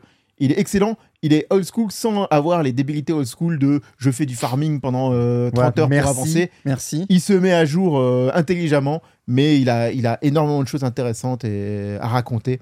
Et, et un très bon humour aussi, euh, un bon humour dans les dialogues. Chain Heroes, hein, et pas Echoes. hein. Euh, non, le jeu c'est Shen Nikos. C'est Chain Icos. Je sais pas pourquoi j'ai Chain marqué Icos. Chain Heroes, mais ouais. C'est parce que c'est moi qui remplis son runner et fait de la merde. voilà. Ah, excusez-moi. Ouais, Après, j'ai Chain Icos. peut-être copié-collé son message, il a peut-être mis Heroes par erreur, hein, c'est possible. C'est possible, c'est possible. ça- Euh, je viens de te dire que j'avais deux ou trois heures de sommeil sur Bah ces voilà. machins. Tu peux J'ai avoir peut-être commis cette raconté- erreur. À la base, c'est un jeu indé, donc euh, pixel art ultra réussi et qui s'inspire de Final Fantasy à l'ancienne, hein, comme euh, vous pouvez un peu le voir justement ici. Et c'est un jeu qui était disponible, il est peut-être encore sur Game Pass. Tout à fait. Rien à voir, mais donc vous pouvez y jouer si vous avez Game Pass, vous pouvez le faire sur Game Pass. Tous ceux qui ont fait ce jeu m'ont dit que c'était génial. Tous. Il n'y a pas un man qui est venu en me disant c'était nul. Euh, Il a pris des critiques dithyrambiques. Je, je me demande s'il n'est pas euh, un des meilleurs métacritiques euh, de, de l'année où il est sorti. Il est à 91 métacritiques, un truc comme ça. Ah ouais. Ouais, ouais. Eh ben, coup, fort de chez fort. Donc voilà, Chain Echoes. Euh, on est trop passé à côté de ce jeu parce qu'il y avait tellement, tellement, tellement de sorties. Vraiment, c'est grosse reco là. ah ouais, totalement. Les yeux fermés. Et yeux euh, fermés. reco personnel aussi, même si je n'ai pas pu aller encore à la fin du jeu parce que bah, malheureusement, à chaque fois, rattrapé par des gros jeux qui sortent. Mm. Et là, c'est vrai qu'à part Zelda, on joue pas à grand chose en ce moment. Si je joue à FF4 moi en ce moment, mais euh, c'est quand Zelda me saoule. Parce que j'ai trop construit de trucs dont je me branle.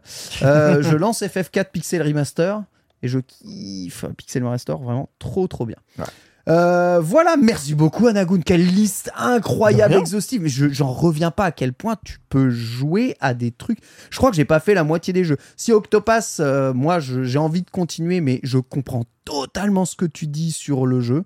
Je suis totalement en phase euh, sur Xenoblade, euh, je suis en phase sur Tunic, un peu moins en phase sur Hades. Moi je kiffe vraiment, j'ai vraiment kiffé le, le jeu, mais comme t'es trop fort et que t'as terminé en 3 runs euh, et moi en 10, euh, bah je peux, je peux pas contre-argumenter, juste t'es trop fort quoi. Je l'ai dit sur Hades, il a dit un truc intéressant. Ouais. Alors attention, je vais pas dire que tu t'es contredit, mais tu as Ouais. dit au début que l'aspect roguelite c'était un de ses points forts vis-à-vis de la narration.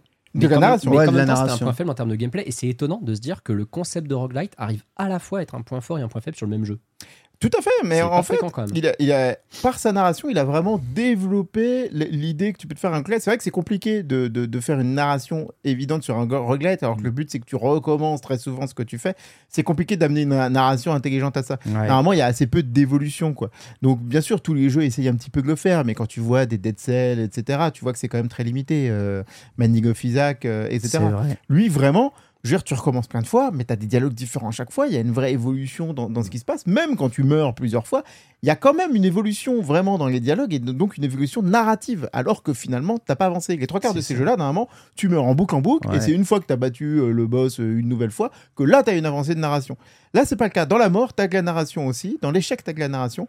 Et, et ça, j'ai trouvé ça euh, très, très réussi à ce niveau-là. On attendra évidemment Hades 2 avec impatience. Voilà, vous avez des tas de jeux à jouer si vous ne jouez pas à Zelda en ce moment. Euh, on va enchaîner avec petite partie actualité. C'est parti les news.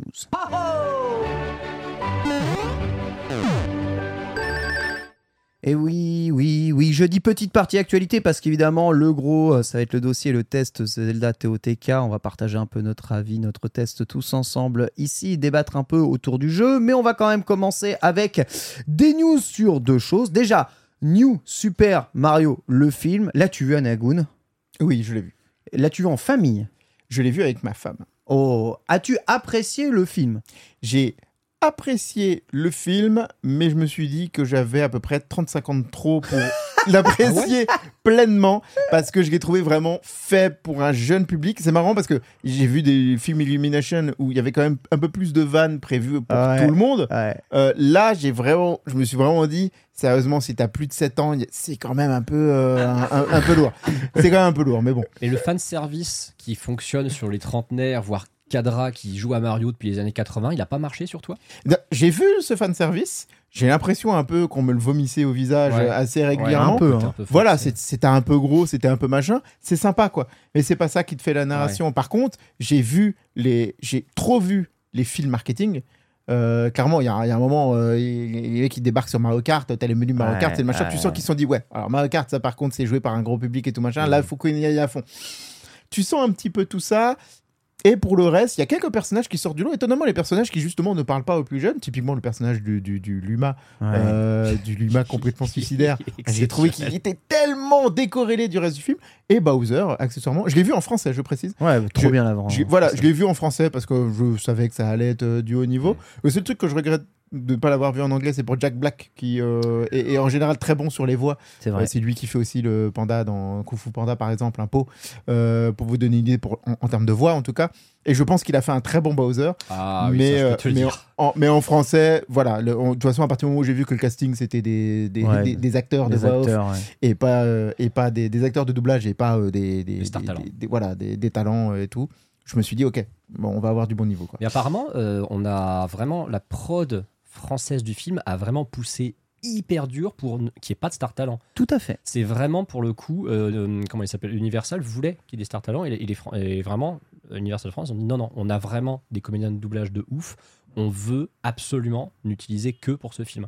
Ouais, et c'est franchement bien fait, bien fait, et le succès est évidemment au rendez-vous. On parlait des records battus par le film Mario et on se demandait, ah, est-ce qu'il va atteindre le milliard? Oui, le milliard a été atteint. Ah, est-ce qu'il va s'arrêter là? Non, il s'est pas arrêté là puisque il a enfin dépassé, eh bien, le film qui est le plus grand succès d'Illumination depuis sa sortie, à savoir Les Mignons, en se classant ni plus ni moins à la quatrième place des films d'animation les plus rentables de tous les temps, derrière Frozen 2, Frozen, The Incredible 2, et il est à quelques millions de dollars, hein, sincèrement, de Frozen, c'est-à-dire de la Reine des Neiges, et euh, de Incredibles. The Incredibles 2, voilà. Ouais. Donc c'est encore jouable, mais en tout cas, les mignons, il l'a déposé et il peut encore faire mieux. Donc c'est déjà le plus gros succès d'Illumination de tous les temps. C'est le quatrième plus gros succès pour un film d'animation de tous les temps.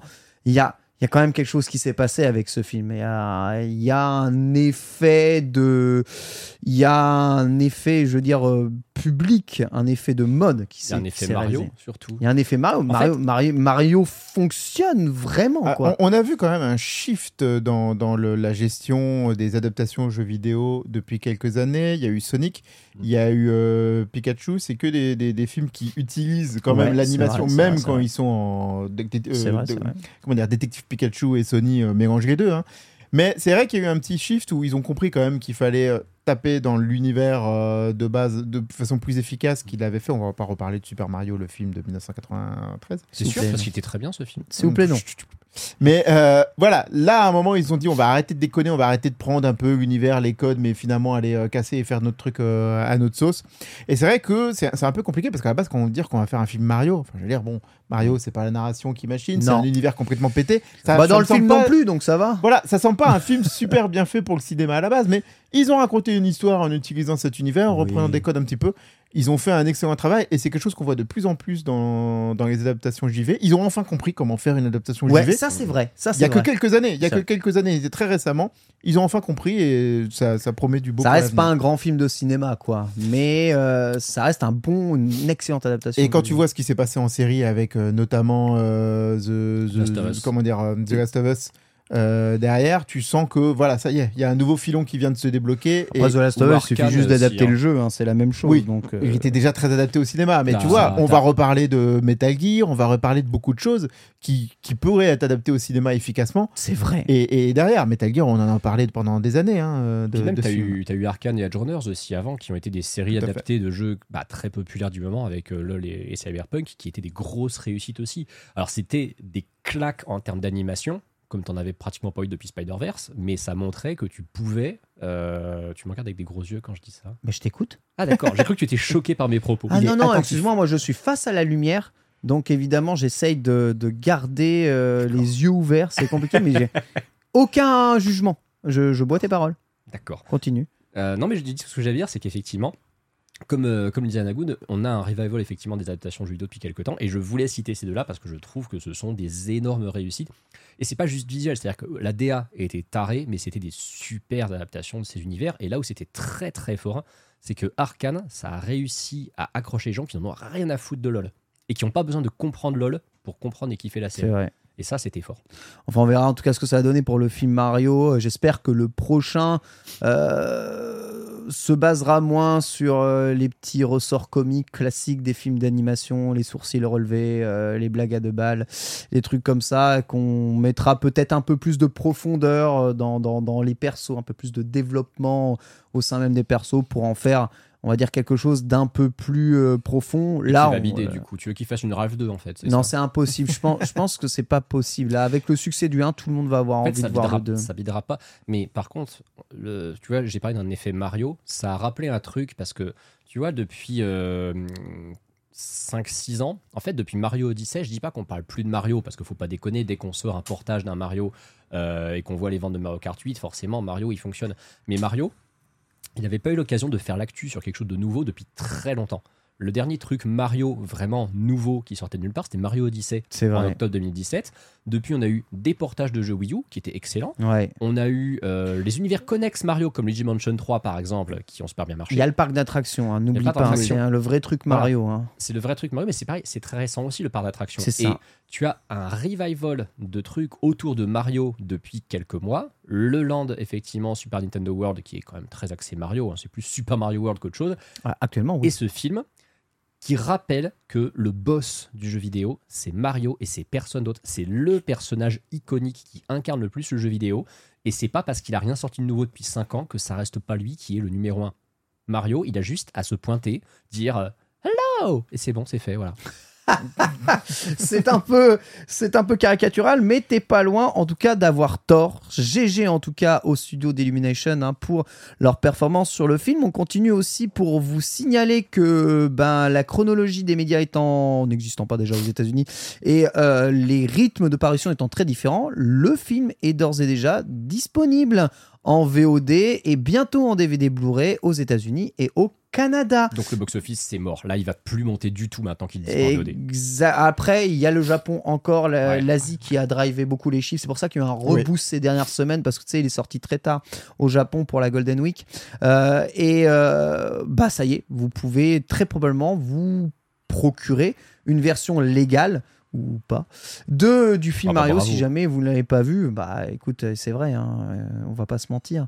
Et euh, ne le faites pas mais euh, mais c'est fait voilà. Mais euh, le 16 mai donc on est l'heure où on enregistre là le 17 mai donc il est déjà disponible sachez qu'évidemment comme c'est bah, au Canada vous avez les sous-titres en français de toute façon euh, dedans ou la version canadienne attention qui est différente de la version française je tiens tout de même à vous Ah, le pré- c'est pas les doublages français, c'est vrai. non la version québécoise faut non. trop que non. faut trop que j'aille le voir juste pour écouter les doublages québécois du film Mario. Exactement. Bah écoute, je t'en prie, hein, fais-toi plaisir. En Je tout vais- oh, cas, écoute, je vais enfin le payer comme ça. Voilà. en tout cas, c'est le record. Alors là, sincèrement, on a, on a bien fait en créant ce podcast les Nintendo parce que année après bon, Nintendo a l'habitude de battre des records, mais là, c'est tous les records qui sont battus systématiquement. Il n'y a jamais eu autant de regards autour de Nintendo. On faisait le bilan financier la semaine dernière.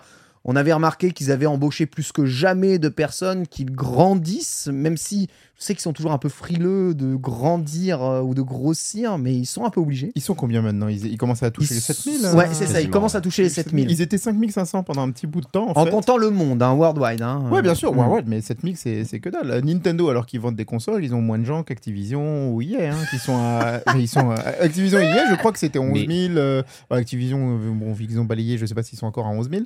Mais, euh, mais euh, voilà, quoi. tu- ils un sont en peu dessous de ça. Ubisoft, c'était 19 000. hein. Ouais, faut se rendre compte. Faut se Oh, rendre compte de ça. Ubisoft, 19 000. Oh là là Nintendo, 7000 personnes. Putain, C'est incroyable. Ah, mais Ubisoft, ils ont combien de studios aussi? C'est, Ils ont plus de studios que Oui. Nintendo en a. hein. Mais là, ça compte les studios que Nintendo a rachetés cette année et l'année précédente, les deux des années précédentes. C'est ça euh, aussi Next qui Games, compte. ouais. Exactement, comme Next Level Game. Monolith leur appartient aussi hein, ou pas? Euh, Monolith, ils sont ses secondes parties, je Ouais. crois. Il y, a, il y a un truc comme ça. En tout cas, sachez que ça fonctionne bien. Et on a maintenant les premiers retours sur la sortie de Zelda TOTK. Et bien, on l'apprend via le journal Figaro en France qui a fait un suivi euh, dans les FNAC françaises pour la sortie de Zelda. Tu nous le disais la semaine dernière, Antistar, euh, les FNAC faisaient euh, quelques-unes des ouvertures spéciales à minuit, des soirées spéciales, pareil pour quelques Micromania en France. Eh bien, sincèrement, pour les vendeurs de la FNAC, c'est ni plus ni moins que du jamais vu. Aussi magnifique article de Chloé Wautier que euh, je salue bien entendu puisque c'est aussi eh bien, ma collègue sur un autre podcast euh, traitant de jeux vidéo, un quête latérale. Et euh, eh bien euh, 100 000 exemplaires, puis 120 000 exemplaires vendus euh, le même week-end sur les, les ventes de Fnac. Juste Fnac. ouais. Juste Fnac, ouais. Ok France. en rajoutant les, les ventes dématérialisées, mais surtout ce que constatent les vendeurs Fnac, c'est qu'ils ont vendu 8000 amiibo durant Mhm. cette période et les gens repartent avec un panier moyen, la manette, euh, les, les accessoires de ouf, malade mental, il n'y a qu'à voir le Yankees qu'il y a ici. Du coup, ils se disent, non seulement on vend les jeux, surtout 80 000 précommandes hein, dans les FNAT hein, quand même, mais surtout, eh bien, on, on rayonne sur d'autres accessoires, donc ça fait vraiment très très très plaisir. Sachez du coup que le jeu pour son lancement a atteint les 500 000 exemplaires en trois jours en France. Ce qui est monstrueux. C'est monstrueux. À titre indicatif, hein, les ventes physiques hein, de FIFA sont sur le premier week-end Donc FIFA 23, le dernier sorti en exact, exact, mais celui qui a quasiment le mieux ouais. euh, marché, hein, de 420 000. C'est-à-dire qu'on est sur un phénomène équivalent Surtout à FIFA. FIFA, ça sort sur PS5, sur PS4, sur Xbox, sur PC. Exactement. Et FIFA, c'est le tous les ans, on le sait. Alors les gens, ça les fait marrer quand on dit cette expression, mais c'est le produit culturel le mieux vendu en France tous les ans, FIFA. Oui, c'est un tout à truc fait. de ouf. Et Nintendo, avec un jeu qui ne sort que sur une seule machine, fait mieux. Et, et, et, et je dois t'avouer, franchement, en toute sincérité, Que tu m'y au- attendais autant j'ai kiffé le jeu, autant je m'attendais pas à un tel succès. Moi non plus. Je m'attendais pas à un tel succès. Ça parlait de record de préco. Hein. Hein Ça De- parlait de ah, ça record de ça préco. parlait de re- donc, record de euh, préco, mais, mais après, tu, tu te doutes que ceux qui voulaient jouer à Zelda, il y avait beaucoup de gens qui avaient le préco. C'est vraiment un, un jeu avec Bien un sûr. bon pourcentage de préco quand même sur, euh, sur, sur, sur son panel de joueurs. Mais franchement, que le succès soit aussi retentissant, là, je pense que même Nintendo, je suis même pas sûr que Nintendo s'attendait à tellement à exploser leur record de tous les temps. hein, Alors, euh, à peu de choses près. Donc, euh, Nintendo France, qui est toujours un peu frileux quant au stock, a essayé d'anticiper au maximum. Et du coup, ils ont pu livrer 500 000 exemplaires, Mhm. ce qui est déjà euh, énorme. hein. Jamais ils commandent 500 000 exemplaires. Mais il faut s'attendre, d'après en tout cas Nintendo France et la Fnac, à des ruptures de stock Ouais. Il y en a déjà dans certains. de, certaines de, jeux. Voilà. On sait toujours que dans ce genre de truc, même s'il en a beaucoup parlé, il y a toujours une deuxième vague. C'est-à-dire que Mm. là, d'un coup, il y a plein de gens qui y jouent. Du coup, il y a plein de gens qui voient sur Twitter Attends, qu'est-ce que c'est que ce jeu euh, Exactement. En sort de partout. Et il y a plein de gens qui vont se dire Bon, bah attends, euh, ça a l'air Je sympa. rappelle je que vais- ça fait acheter, hein. une semaine que TOTK est en trending topic Twitter. hein. Ouais. Le hashtag TOTK. En fait, il y, a- il y a un truc, tu vois, que j'ai peut-être pas vu venir moi personnellement, euh, et on va l'expliquer après au niveau du test. C'est un jeu, on a été plusieurs, je pense, à le sous-estimer un peu, à se dire, bon, Breath of the Wild, ça avait cartonné, donc forcément, c'est une suite, elle est très attendue, elle va très bien marcher, mais il y avait ce côté, voilà, on n'est pas sûr que ce soit complètement une suite. Je pense qu'en fait, la réception à la fois critique et commerciale de ce jeu est bien plus puissante que ce que n'importe qui aurait pu imaginer. Je pense que même les plus gros fanboys de Zelda n'auraient jamais imaginé que ce jeu cartonne comme ça. On en est à un stade où vous vous souvenez dans Nintendo on disait que ce jeu ne pourrait pas aussi bien marcher que Breath of the Wild bah, étant donné le temps mais là on... bah, le doute est levé En fait, on s'attendait à ce qu'il fasse un meilleur démarrage, mais on pensait qu'il n'aurait pas la longue traîne de Breath of the Wild. bah, là on est en droit de douter parce que sincèrement donc sur Mm. les trois jours dans le monde hein, dans le monde hein, le jeu a atteint les 10 millions d'exemplaires de copies vendues il n'y a qu'un seul jeu euh, ces dernières années qui a réussi à faire ça savez-vous lequel c'est sur une Switch? C'est pas très compliqué Mario C'est Kart, F0. Mario Kart. hein. C'est C'est F0, pas c'est Mario sûr. Kart. Pokémon Scarlet Violet. C'est Pokémon Scarlet Ah bah oui. Violet. Exactement. deux jeux. Exactement. Deux Oui, jeux. il s'est fait sur la durée, Mario Kart. je- je suis désolé, mais Oui, Pokémon Scarlet, tu peux pas lutter, t'as deux jeux. Et C'est Pokémon le Scarlet, même, il a fait bah, combien? c'est- Pokémon Scarlet, il a fait 10,2 millions. Ouais, avec deux jeux. Lui, il y en a qu'un. Ouais, enfin, c'est deux jeux, c'est le même jeu. Et euh, sauf qu'il est vendu près. 70 dollars, donc Personne, personne n'achète les deux jeu. jeux, bien entendu. Nintendo se fait beaucoup plus Jamais de thunes personne ne l'a Ah fait. non, Qui achète les deux Pokémon Oh, bah, On se le Franchement, demande, hein. Sincèrement, mais Ah personne ouais, fait non, ça. Sûr. Pierre, tu fais pas ça, rassure-moi. Non, non. Voilà. bien Ah, sûr. personne Oh, fait Pierre- ça. Pierre, il achète que les jeux F0. Il a pas Grave acheté un pas. jeu Nintendo depuis 2004. Donc, Eh euh. Ouais. Évidemment, évidemment. Bref, c'est un succès énorme. Sachez cela dit, un petit, euh, on regarde toujours un peu au pays où le jeu a, ben, a vu sa naissance, hein, au Japon. Le jeu fonctionne moins bien qu'un autre phénomène au Japon encore plus important, Pokémon, mais un autre jeu aussi qui l'a détrôné sur trois jours, Switch. Sur ces, sur ces mêmes trois jours ou pas sur ces mêmes trois jours de sortie, il y a un jeu qui a détrôné au Japon, TOTK. Animal Crossing. Non. Non, mais qui est sorti en même temps ou tu veux non, dire non, non, Ah ouais, notre époque, quelques bah, c'est. Splatoon. C'est Splatoon 3. Bien sûr. Ah, mais Comme au oui, Japon, oui, Splatoon, oui. Splatoon quoi. 3, Splatoon 3 a été plus un phénomène, quasiment deux fois plus de Mhm. ventes hein, pour Splatoon 3. Il D'ailleurs, s'était vendu à 2 millions, je crois. très- euh, ce- le- sa première euh, Exact. semaine, c'était 2 millions et des bananes. Exactement, exactement. Là où euh, eh bien, on est à 1 million et quelques hein, sur le territoire japonais la première semaine pour TOTK. C'est incroyable. hein. Mais bon, euh, on n'est pas sur euh, le phénomène Splatoon de société qui est au Japon. Cela dit, bon, euh, je reviens du Japon, le jeu était partout, Ouais, partout, partout, partout, partout, sur toutes les affiches, sur toutes les... Dans le métro, tu prenais le métro, il y avait euh, le trailer du jeu qui tournait tout le temps. Dans les panneaux publicitaires, il y avait les trailers du jeu. Dans les arrêts de bus, tu avais, comme chez nous en France, TOTK qui était en affiche. Il était absolument partout. Après, il fait des super perfs dans un pays où historiquement la licence n'a jamais très bien marché. Elle a commencé à décoller avec Breath of the Wild comme partout ailleurs, mais c'est une licence qui a toujours mieux marché historiquement en Occident qu'au Japon. Donc Exactement. c'est pas fait. vraiment surprenant qu'il fasse pas. Ouais. un Bon après, il n'y a pas à rougir. Nintendo nous confirme un 2,24 millions un Zelda au Japon. Donc voilà, euh, donc c'est. Et tu vois la nouvelle dimension de la série. 10 mi- on, on parle de 10 millions en 3 jours. 10 Non, millions, c'est un score que Twilight Princess n'a jamais réussi à atteindre alors Mais que c'était un jeu au lancement de la Wii. mais bien sûr. Ocarina of Time a dû attendre la version 3DS pour, battre, pour passer les 10 millions. Ouais. C'est incroyable. Et Breath of the Wild, il a fait quoi sur sa première semaine? Il a fait 7-8 millions, un truc comme ça. Ouais, c'est ça. Et mais après, on venait d'arriver, on Euh, venait d'arriver les Switch, tu Parce vois. qu'il était avec la Oui, Switch. les euh, Switch venaient c'est- d'être livrés. au lancement, voilà. Là, là, là, le jeu sort sur une console qui est vendue à 100 120 millions d'exemplaires. Oui. Donc c'est c'est vrai que c'est pas la même chose. Et effectivement, il sort sur une console en fin de vie. hein. On rappelle que la Switch est une console qui a 6 ans quand même. Donc forcément, c'est beaucoup plus facile de taper des records extrêmement tôt quand tu as 120 millions de personnes qui ont Mm. déjà la, la machine. N'empêche qu'il arrive directement dans le top 20 des euh, jeux les plus vendus de tous les temps euh, Nintendo, hein, puisque avec 10 millions, tu arrives dans le top 20 des jeux les Ah, plus vendus de oui. tous les temps en 3 jours. En Donc, trois jours comptabilisés. euh, Excusez-moi. On hein. est bien. Il a, il a passé Mario Party Superstars qui n'a toujours rien à foutre là, je suis très content. C'est- ça, ça reste, ça reste un des jeux dont je trouve le total de vente le plus injuste de l'histoire de Nintendo. Du coup, l'espoir est là. Sachez, qu'on parle de Wii Sport ou pas? Sachez qu'il y a encore d'autres records que le jeu Ça, ça est en train de battre. On regarde la note Open Critique, euh, record d'une note Open Critique, donc le site qui regroupe euh, l'ensemble, enfin l'ensemble, quelques critiques choisies. Différentes métacritiques, c'est important de le mondial, signaler. hein? Un peu différent de Metacritic. un peu hein, différent de Metacritic, hein, tout à fait. Bon, le Metacritic est aussi énorme, mais sur Open Critique, jamais un jeu n'avait atteint le 97 top critique et le 99% recommandé. Jamais un jeu n'avait atteint ça. Jamais un jeu. Voilà, donc euh, avec l'ensemble des critiques, voilà, bon, 10, 10, 10, 10, tous ceux qui s'autorisent à mettre 10. Euh, et euh, bah voilà, il y a, il y a des- il y a des notes qui sont un peu aussi contrebalancées, mais globalement, elles sont très très très haute. Sur JV, le jeu a eu 19 hein, chez nous, on en reparlera justement à côté. Donc c'est un véritable succès, une réussite commerciale, une réussite de bouche à oreille, évidemment, une réussite. Et bien euh, aussi en termes de jeu pur, puisque bon, voilà, la presse est unanime, c'est un excellent jeu. Euh, Je vous prie de croire qu'on va en faire la review. On ne pourra pas dire autre chose que c'est un excellent jeu, ça n'est pas possible.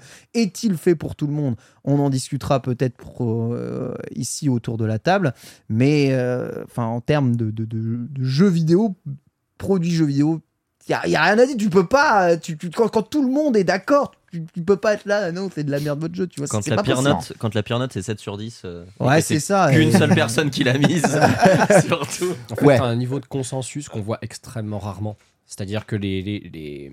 t'as des grands jeux comme ça qui sont euh, très bien notés, qui vont taper un- entre 90 et 95 sur Metacritic. Mais tu te rends quand même compte que dans le tas, il y en a quelques-uns qui, euh, voilà, tu vois, je prends l'exemple d'un The Last of Us 2 par exemple. Il avait beau avoir eu euh, ouais, des, des- des super notes un peu partout, il y avait quand même du débat sur la qualité du jeu. Euh, franchement, Tears of the Kingdom, c'est le premier jeu que je vois depuis une éternité où tu as l'impression que toute la presse est d'accord, sans aucune exception. Et, et je vais t'avouer un truc, en toute sévérité, je trouve pas ça normal. Pour, Ah ouais? précisément pour Tears of the Kingdom, Tears of the Kingdom, on le sait, hein, c'est c'est le jeu où soit t'accroches au concept et tu ne peux pas penser autre chose que c'est un chef-d'œuvre, Mm. clairement, soit t'accroches pas au concept. Et, et je trouve problématique que, et il y a forcément des journalistes qui l'ont fait, hein, Là, bon, tout le monde Que- a accroché au concept. Là. ouais, que tout le monde est accroché au concept, c'est pas possible. Et en fait, je sais ce qui se passe dans ce genre de cas. Il y a forcément des gens qui disent Ok, j'accroche pas au concept, mais c'est génial, donc je vais mettre une bonne note. Et je suis pas d'accord avec ça. Hmm.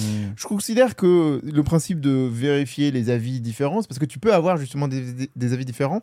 Et je trouve pas normal que les joueurs qui sont, qui sont nombreux, enfin, il y a- il y, en a un paquet qui qui arrivent pas à accrocher au concept qui est quand même très, bien très entendu, bien de, entendu. de, de, de- de ce jeu qui te qui t'indique rien, tu te démerdes tout seul, tu fais ce que tu veux, c'est c'est pas guidé et je dis pas que Déjà, parmi les fans de Zelda, certains n'ont pas Parmi du tout aimé. Breath of the Wild. mais ces joueurs-là, ils sont pas représentés. Ils sont représentés nulle part. Il n'y a aucune critique qui va réussir à leur parler. Moi, je, je, je, je comprends, je pourrais comprendre qu'un mec arrive et mette, euh, je sais pas, euh, de, de 12 sur 20. Je, je, je- je te donne une comme ça. Ouais, Je pourrais comprendre qu'il arrive ouais. en, en expliquant. C'est dur. Voilà.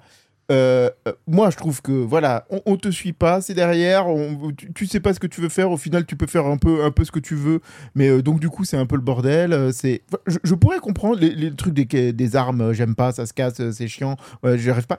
Il, faut juste que ces gens soient aussi représentés. Après, tu as une moyenne à la fin, si bien sûr 90% ont trouvé que c'était génial et qu'il y a, y, y a 10% qui ont trouvé la note sera excellente à la fin. C'est pas la question sur euh, des open critiques et tout ça. Mais que ces joueurs-là ne soient pas du tout représentés, moi ça me pose problème Je et je ne crois pas une seule seconde que 100% des gens ont accroché à mort à tous les aspects et pensent vraiment que ce jeu vaut euh, 19 ou, ou 20 Bah. sur 20 ou 95 sur 100.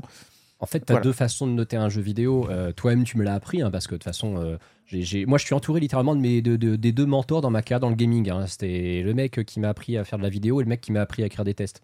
C'est Ah c'est ouais, littéralement ça. Ah non, mais vraiment, là, pour le coup. Et là, c'est gênant. euh, Ah, mais je, peux, je peux faire plus gênant. Je peux dire que je suis entouré des, deux seuls idoles que j'ai eu. Si Ah. tu veux. Non, je vais peut-être pas aller Après. Patrick Bruel. Euh, pour le bluff, ouais. ouais. Pour le bluff, ouais. À la rigueur. Je, suis- je- je suis d'accord, il y en a trois. Euh, et, et- et Pierre sera mon idole quand je saurai faire du montage vidéo digne de ce nom. OMG. sûr. Mais euh, non, tu, tu m'as appris euh, un truc quand, quand il fallait tester des jeux chez JV. Tu m'avais expliqué la notion d'objectivité et surtout de subjectivité à mettre en opposition avec, la partialité. Tu m'avais dit Mhm. ce qui est important, c'est pas de faire un test objectif. Un test sera toujours subjectif. Ce qu'il faut, c'est savoir être impartial. Oui, savoir ça. ne pas euh, être influencé euh, par autre chose que le jeu auquel on joue, ne pas avoir d'influence extérieure. Et un test étant toujours subjectif, effectivement, tu es en mesure de ne pas aimer un truc, de le dire, et du coup de mettre une note qui va être ton appréciation personnelle, qui du coup peut différer d'autres appréciations que tu vas avoir, Mmh. sauf que ça va être très rare. Et je pense qu'il y a effectivement deux façons de tester un jeu vidéo, et notamment un jeu comme Tears of the Kingdom. Tu as les gens qui vont dire, bah écoutez, j'ai pas aimé, je vous explique pourquoi, et tu as les gens qui vont effectivement être en mesure de dire, j'ai pas plus aimé que ça, mais je comprends que ce soit exceptionnel, et c'est un jeu qui mérite qu'on le dise. Je Je l'ai prends, souvent dit ça. je prends l'exemple parce que je reviens souvent dessus, je trouve que c'est un excellent exemple. Euh, Puyo, à l'époque de Breath of the Wild, donc Puyo, l'ancien rédacteur en chef de Gamecult, euh, lui, il a pas beaucoup aimé Non. Breath of the Wild. C'est un jeu qui lui a déplu. C'est pas lui qui l'avait testé. J'ai pas écouté sa critique de Sumimasen Turbo Faudra- parce qu'ils l'ont fait très très tôt. Ils ont enregistré Ouais, ouais. l'épisode pile poil à la fin de, de l'embargo. Ouais, ouais, non, faut- ils l'avaient tous testé. J'ai pas écouté sa critique. Pareil, je l'ai pas je encore me écouté, pose la question parce que je comprends littéralement pas comment tu peux aimer Tears of the Kingdom si t'as pas aimé Breath of the Wild. Il y a des gens dans Pour moi, cas. pour moi, c'est En incompréhensible. fait, en fait, tu sais pourquoi? Parce que les gens qui trouvaient Breath of the Wild trop vide, ils, ont, ils, ils appréciaient tout ce qu'il y avait, mais ils se faisaient chier. Et les gens qui trouvaient Breath of the Wild était trop vide, ils sont contents parce que Tears of Kingdom, il leur remplit vraiment ce monde qui le, était trop vide. le chat me confirme qu'il y avait que Kamui qui a que testé, Kamui, ouais. qui a testé le jeu. Très bien, vois, merci Puyo- beaucoup le chat. Puyo à l'époque avait pas trop aimé le jeu, c'est pas lui qui l'avait testé et il avait dit moi si je devais faire parler mon ressenti personnel, je mettrais 6 ou 7. Il a dit mais par contre, je comprends complètement que le Que jeu traîne un 9 select Ouais. parce que c'est ce que le jeu mérite en termes d'innovation et d'apport aux médias. C'est Ah. comme ça qu'il l'avait vu. Et c'est vrai que ça- pour ça tu as deux façons différentes de tester un jeu. Ben, écoutez, euh, on va se remettre évidemment, nous, à notre appréciation. Je vous rassure, elle ne sera bah, pas euh, forcément tout le temps euh, dithyrambique. hein. On mettra en avant les, les euh, plus et moins. Ouais, c'est ça, c'est ça, c'est ce qu'on me confirme dans le, dans le chat. Ça fait plaisir. Petite dernière news RIP. Pac-Man 99. Voilà, si vous aviez apprécié ce Battle Royale, hein, évidemment, euh, euh, Pac-Man 99 hein, qui était aussi disponible avec Tetris 99, hein, pareil, Arika, Cross, Bandai Namco, qui avait euh, passé le jeu sur eh bien, le Nintendo Switch Online. Bah, sachez que le jeu va s'arrêter. Alors probablement faute d'utilisateurs. Notez qu'il n'y a absolument rien à craindre pour Tetris 99 qui continue de détonner Ever Ever. Lancez Tetris 99, vous jouez instantanément à ce jeu. Il n'en finit pas. Pac-Man 99, on va dire, a eu du mal un peu à trouver son public. Dommage. Si- ceux qui ont aimé, je leur conseille euh, toujours euh, les Pac-Man Championship Edition Ah, qui, bien, sont, t'as euh, qui sont vraiment excellents et, qui reprennent un gameplay. Vraiment, c'est Pac-Man avec des vitamines, euh, avec beaucoup de vitamines. Euh, bien speed, bien fun. Ce jeu, de toute façon, reprend euh, Pac-Man Championship Edition hein, déjà. Et franchement, voilà, extrêmement, extrêmement fun, excellent. Il n'y aura pas la, dimension Battle Royale, mais il y a du versus. Voilà, donc RIP, on se salue. Sachez qu'il y a des choses que vous pourrez garder. Allez voir les détails évidemment sur le site de Bandai Namco. On enchaîne immédiatement avec notre gros dossier du jour. C'est le test de Zelda Tears of the Kingdom. C'est parti.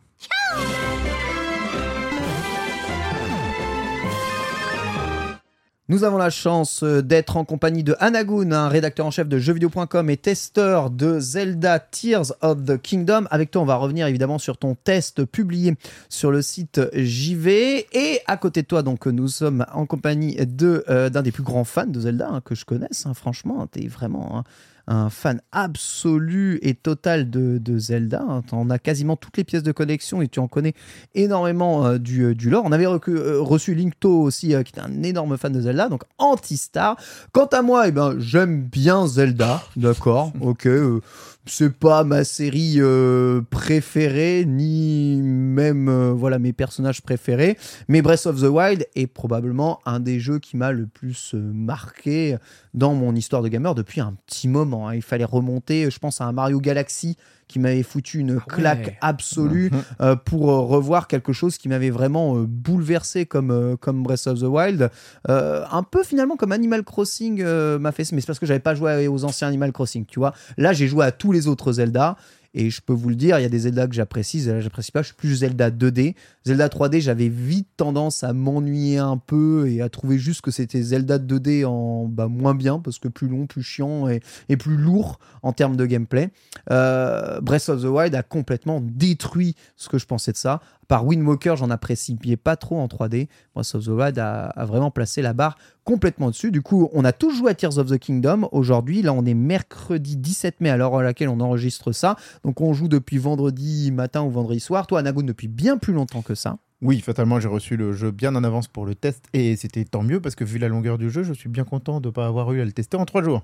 Ah oui, punaise, j'avoue. Ce qui était le cas de Breath of the Wild, rappelons-le. Euh, ouais, c'était 5 jours, Breath of the Wild, euh, écriture du test compris, vidéo test compris, donc ouais, Bah, c'était c'était serré, c'était serré. Et il Ah. fallait que je teste aussi la, la Nintendo Switch à Ah bah oui, en plus, c'est Mais oui, il y avait la Switch à tester. Oh, je me souviens encore. On, on avait même fait des hands-on de, de Breath of the Wild ensemble sur euh, les Gaming Live Ouais. où on se balayait dans le plateau du prélude. On trouvait ça incroyable et après on découvrait que en fait c'est pas le jeu. Mais, encore une fois, il y a des trucs dont tu te rappelles dans, dans ta dans ton Ouais. esprit de Mm. jeu vidéo. La première fois que je suis descendu du plateau, que je me suis dit, ok, je Non, ça, descendre n'importe où. Délire. Et là, il y a ça qui vient de s'ouvrir. Ok, c'est là, c'est à ce moment-là où je me suis dit dans ma tête, peut-être que je peux accéder à la note de 20 sur 20. Moi, tu c'est la première tour de synchronisation. Le moment où en fait, tu, tu sais, tu as cette map qui est toute noire, Ouais. tu as juste le petit plateau du prélude, mais en fait, tu ne mesures pas la taille du reste de la map. Mm. Et c'est la première tour de synchronisation que tu actives et que tu vois le bout de map que tu as ouvert et tu comprends le reste de ce qu'il y a autour. Tu vois que te le- dis, l'endroit où tu viens de passer 3 heures, 3 heures, Ah c'était c'était une goutte d'eau dans le jeu. Tu ah ça. ouais. Avant Breath of Ouais. the Wild, c'était quoi votre Zelda 3D préféré ici autour de la table? Euh, 3D, moi, ça reste euh, Ocarina, of Ocarina, Time. très bien. Ici, toi? Majora's Mask. Majora's Mask. Pour moi, c'est Wind Walker. Donc, ok, on avait trois, trois Zelda euh, 3D préférés.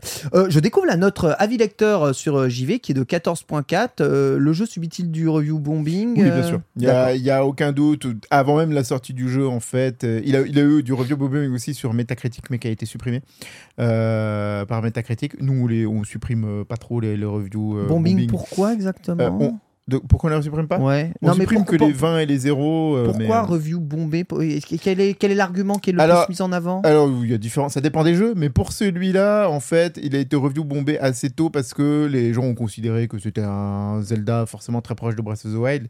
Donc, du coup, ils ont, ils ont tout de suite attaqué en disant Ouais, non, mais c'est de la mouise, euh, machin.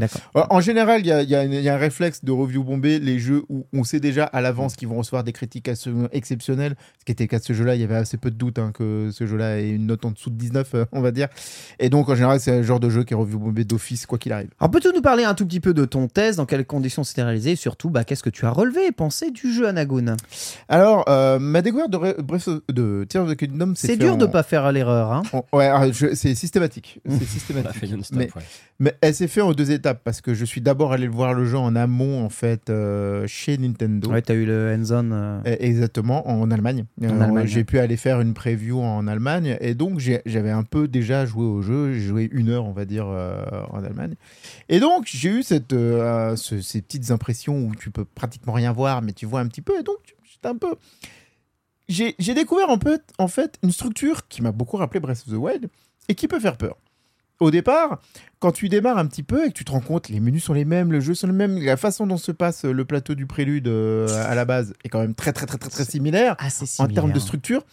La première chose que tu te dis, c'est que j'espère que c'est quand même pas du 1.5, quoi, tu vois, de Mais sur cette partie de partie, cette petite partie, j'ai quand même réussi rapidement à comprendre que, et je connais Nintendo aussi, le principe de, ok, on est en train de me présenter là des éléments de gameplay, et par contre, il n'y a aucun doute, les éléments de gameplay qu'on vient me présenter, ça va me permettre de faire des trucs qui vont avoir rien à voir avec, euh, avec Breath of the Wild. Vraiment, ça, ça change énormément de choses, ça change tout, et je sais qu'ils vont jouer avec pendant tout le jeu. C'est Ouais. toujours comme ça que fonctionne Nintendo. Même si, pas que ce jeu-là, même si vous jouez à un Mario, un niveau égale un concept, Oui. euh, t'as toujours ça. Et voilà, si vous jouez à Breath of the Wild, un sanctuaire égale un concept, un truc égale. Et là, il y avait tellement de choses différentes que je me suis dit, il y a, y a quelque chose avec ça. Et et y a la, la deuxième chose euh, que, que j'avais, c'est avant, toujours encore une fois avant, c'est que la communication, la communication de Nintendo est exactement celle de Breath of the Wild. Et je vous rappelle que Ouais, on avait revu dans ça. le même ordre. Exactement. Dans le même ordre, ils ont montré à peu près les mêmes choses au même moment. La sortie du trailer, c'est tout la même chose. C'est on vous montre rien. Toutes les images que vous avez vues, c'était que le plateau du prélude. Complètement. Et il y a un dernier trailer où il y a des images volées un petit peu partout et pop, c'est bon, on se fait plus rien. Et surtout un trailer très cinématique qui te rappelle qu'il y a une Ouais. histoire. Qui te rappelle qu'il y a une histoire. Ça va être très important. Je vais revenir un petit peu sur la narration parce que c'est un des très très très gros points forts de cet épisode, surtout par rapport à Breath of the Wild. Mais en fait, avec ce, ce- ce trailer, la première chose que je me suis dit, c'est ok. Ils ont fait la même chose que Breath of the Wild et Breath of the Wild, oh, Wild s'ils avaient aussi peu communiqué, c'est parce qu'ils savaient très bien qu'ils avaient rien dévoilé du jeu Ouais. et que les gens allaient être énormément surpris en jouant au jeu. Et la première chose que je me suis dit, c'est ça va être pareil. Ils nous ont montré des trucs, ils n'ont pas montré vraiment un- au moins un ou plusieurs ce énormes disait trucs dans dans les le. Nintendo, tout à fait. Et c'est exactement ce qui s'est passé. C'est-à-dire que même si vous avez vu les trailers, les trucs, les machins, ils avaient caché la vraie nature du jeu. Et quand vous jouez au jeu, croyez-moi, Oui. si, si vous avez actuellement, vous avez vu que les trailers, vous avez dit c'est trop proche de Breath of the Wild, je vais, je vais pas y aller. Sachez que vraiment, en vrai, ça avait beaucoup de choses cachées qui sont euh, très différentes.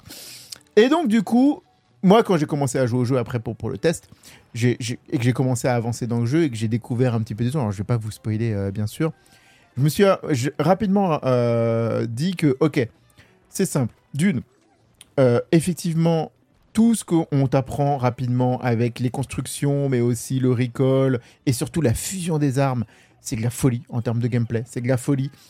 Et encore plus que Breath of the Wild, qui était basé sur le principe de, on va dire, la découverte en règle générale, celui-là, il est ba- basé vraiment sur euh, Il y a l'exploration toujours, hein, mais sur le principe de euh, essayer des choses. Essayer des choses en termes de gameplay pur, que ce soit pour les constructions ou pour la fusion, c'est vraiment système D. Système D The Game, euh, à- à 100%. Et donc tu te retrouves dans un jeu qui, plus que Breath of the Wild, te permet de faire chaque moment, chaque instant de la façon que tu veux. Tu peux, as au moins trois ou quatre façons de jouer à Breath of the Wild et je m'en étais déjà rendu compte à la preview. On avait joué à la preview, on avait fait le plateau des préludes. On, pouvait interviewer chacun, chacune des personnes qui étaient à la preview. hein. Il n'y avait pas deux qui avaient fait la même chose pour passer euh, chacune des épreuves. Il y en a, peut-être une ou deux euh, épreuves où les gens avaient fait la même chose, mais si tu regardais, tu parlais à un autre mec, il avait vu un ou trois ou cinq trucs différents que tu pouvais faire que toi, tu n'avais pas vu. Sur une session d'à peine une heure, et où on a toujours au même endroit. À partir du moment où tu as ça, tu sais déjà que tu vas aller sur quelque chose d'absolument exceptionnel euh, à ce niveau-là. Et effectivement, quand tu joues, c'est- assez drôle parce que tu, tu arrives avec ces structures très Breath of the Wild, en, en- en tout cas, et puis d'un coup, tu vois un truc et tu te dis Ah mince, oula, je, je pensais pas que ça allait être ça. Et un autre truc, ah mince, je pensais pas que même ça. Et même quand tu as un principe, vous avez vu qu'il y avait pas mal de grottes, hein, tu- il y, y a énormément de grottes, mais tu rentres dans une nouvelle grotte et tu te dis Ah non, je pensais pas qu'il pouvait y avoir ça euh, aussi. Et une nouvelle grotte, et ah non, mais il y a encore autre chose. Et c'est comme ça tout le temps. Et c'est vrai que Breath of the Wild avait un côté un peu plus répétitif dans ce qu'il avait à te proposer, entre les Korogu et celui-là. Alors que celui-là, vraiment, euh, dans, ce jeu-là, c'est tu fais un mètre, tu vas à un nouvel endroit, tu as un nouveau concept. Et tu as des nouveaux concepts tous les 3 mètres dans un jeu qui a une dimension absolument énorme, bien plus grande que celle de Breath of the Wild. Il y a énormément de choses à explorer. Le, jeu est absolument gigantesque. Encore une fois, moi je, dis que euh, c'est Breath of the Wild x 2 x 3. Et, donc, du coup, quand tu vois le contenu qui est incroyable dans ce jeu, mais c'est pas juste du contenu pour être du contenu, c'est que malgré le fait, aujourd'hui j'ai joué 180 heures, je suis heureux d'aller dans un nouvel espace parce que je sais que je vais voir quelque chose que j'ai pas vu ailleurs. Vraiment. Ouais. Et, c'est, et ça, t'avais pas vraiment ça dans Breath of the Wild. T'avais quand même le- la, la découverte récompensée, le, pardon, l'exploration récompensée. Tu avais ça. Mais là, t'as vraiment des nouvelles mécaniques tout le temps. Et en plus, chaque situation, tu peux les aborder de différentes manières. Donc c'est, c'est absolument hallucinant ce qu'ils ont fait. Et c'est vraiment extrêmement mérité de se dire, il y avait un chef-d'œuvre et ils ont réussi à faire un autre chef-d'œuvre par-dessus. Alors je te coupe un tout petit peu et je te laisse continuer. Pierre, est-ce que tu peux du coup retirer les images? Il y a des gens qui ont peur d'être spoilés par n'importe quelle Ça image spoil que ce peu, soit. voilà. en fait, ça spoil, Nous, ça que, nous spoile ça pas. spoil que ceux qui ont fait le jeu, ça ne spoil pas ceux qui font pas le jeu. De toute façon, vous vous souviendrez jamais de ce que vous avez vu. Laisse donc le son. De toute façon, là, l'image, j'arrive pas à voir la HD de, de, de l'image. Laisse le son derrière, d'accord? Comme ça, ça laisse un peu. euh, on laisse imprégner un peu du son du jeu, de l'ambiance du jeu pendant que on tourne l'émission et on vous retire, euh, on vous retire les images. Euh, comme ça, vous n'avez pas peur de, quoi que ce soit. J'ai pas envie de, vous, de vous choquer, quoi qu'il arrive. Je te laisse du coup continuer par rapport à ça. Donc ouais, un jeu bien plus gigantesque. Et c'est ce gigantisme, selon toi, qui t'a fait euh, sortir en fait de l'état ou de l'impression d'avoir un peu le même jeu entre les mains? c'est pas nécessairement ce gigantisme, c'est la façon dont ils remplit ce jeu, ce jeu gigantesque. C'est-à-dire que, disons bien que ce jeu a certainement, en termes de, de, de, de- d'endroits où tu peux te balader, déjà, Hyrule a beaucoup changé, vraiment, et je sais que tu y as joué aussi. C'est, surprenant. Et, j'avais joué, rejoué à Breath of the Wild. Je rejouais à Breath of the Wild encore la veille de commencer à jouer à euh, Tears of the Kingdom parce que je voulais me remettre dans le bain, etc. Et c'est fou à quel point les régions ont bougé, tout a bougé, t'as des monstres partout, des grottes partout, tout, a bougé. Hein. Tu peux pas faire deux mètres euh, dans une zone euh, sans te dire, ok, ça c'était pas dans Breath of the Wild. hein. Ça, ça a beaucoup, beaucoup bougé. Tu peux pas faire 2 mètres sans te dire ça c'était dans Breath of the Wild aussi. Tu peux pas faire. euh, c'est- pour moi, c'est aussi l'inverse. Tu fais pas 2 mètres sans te dire, mais punaise, ça c'est la même chose que dans Breath of the Wild. Punaise, et ça c'était. En termes, de Breath of the concept, tu parles en termes de concept exact- et de trucs, concept- je suis d'accord. De, map, de de, lieux. de map et de lieu aussi. Ouais, de- en fait, en, en ferme, euh, ce qui est, ce qui est au étonnant même- avec ce jeu, Tout est à la même place. Ouais, mais t'es content de retrouver certains trucs. mais tout a changé. Typiquement, vraiment, il y a, y a- y a pas, euh, tu vois, si tu vas, tu vois, tu te rappelles de passages incroyables dans- comme l'île Finalis euh, de, de, de Breath of the Wild, etc., etc. Tous les moments iconiques où tu arrives, où tu te dis, je vais faire la même chose que dans Breath of the Wild, tu fais pas Mm, du mm, tout la se même chose que dans Breath of the Wild. Ouais, ça par contre. Le ça, bois perdu, le machin, le truc, Ouais. tu peux tous les, tu peux tous les compter. hein. Ça, c'est des choses que j'ai pas encore faites. J'espère, en tout cas, évidemment, que tu refais pas la même chose que dans Breath of the Wild. n'a pas seule. jeu-là. Il n'y en a y pas y une seule. claques à ce niveau-là. Je vais pas donner d'exemple parce que justement le but c'est de, c'est de ne pas spoiler. Je vais très doucement sous-entendre, mais vous comprendrez vous deux de quoi je parle. Bon, toi tu l'as forcément vu Ken, je ne sais pas. Il y a un endroit, il y a un endroit spécifique dans Breath of the Wild euh, où il y a une, quête qui permet de débloquer un sanctuaire à la fin. Euh, c'est pas que ce soit pénible en soi, mais l'endroit où on est change radicalement de ce qu'on a vu du reste du jeu. Et je m'étais dit, si dans Tears of the Kingdom cet endroit est pareil, j'aurais l'impression que euh, ont été un peu feignants. Et non seulement ils l'ont rendu très différent, mais je ne pensais pas qu'ils le rendraient différent de cette façon.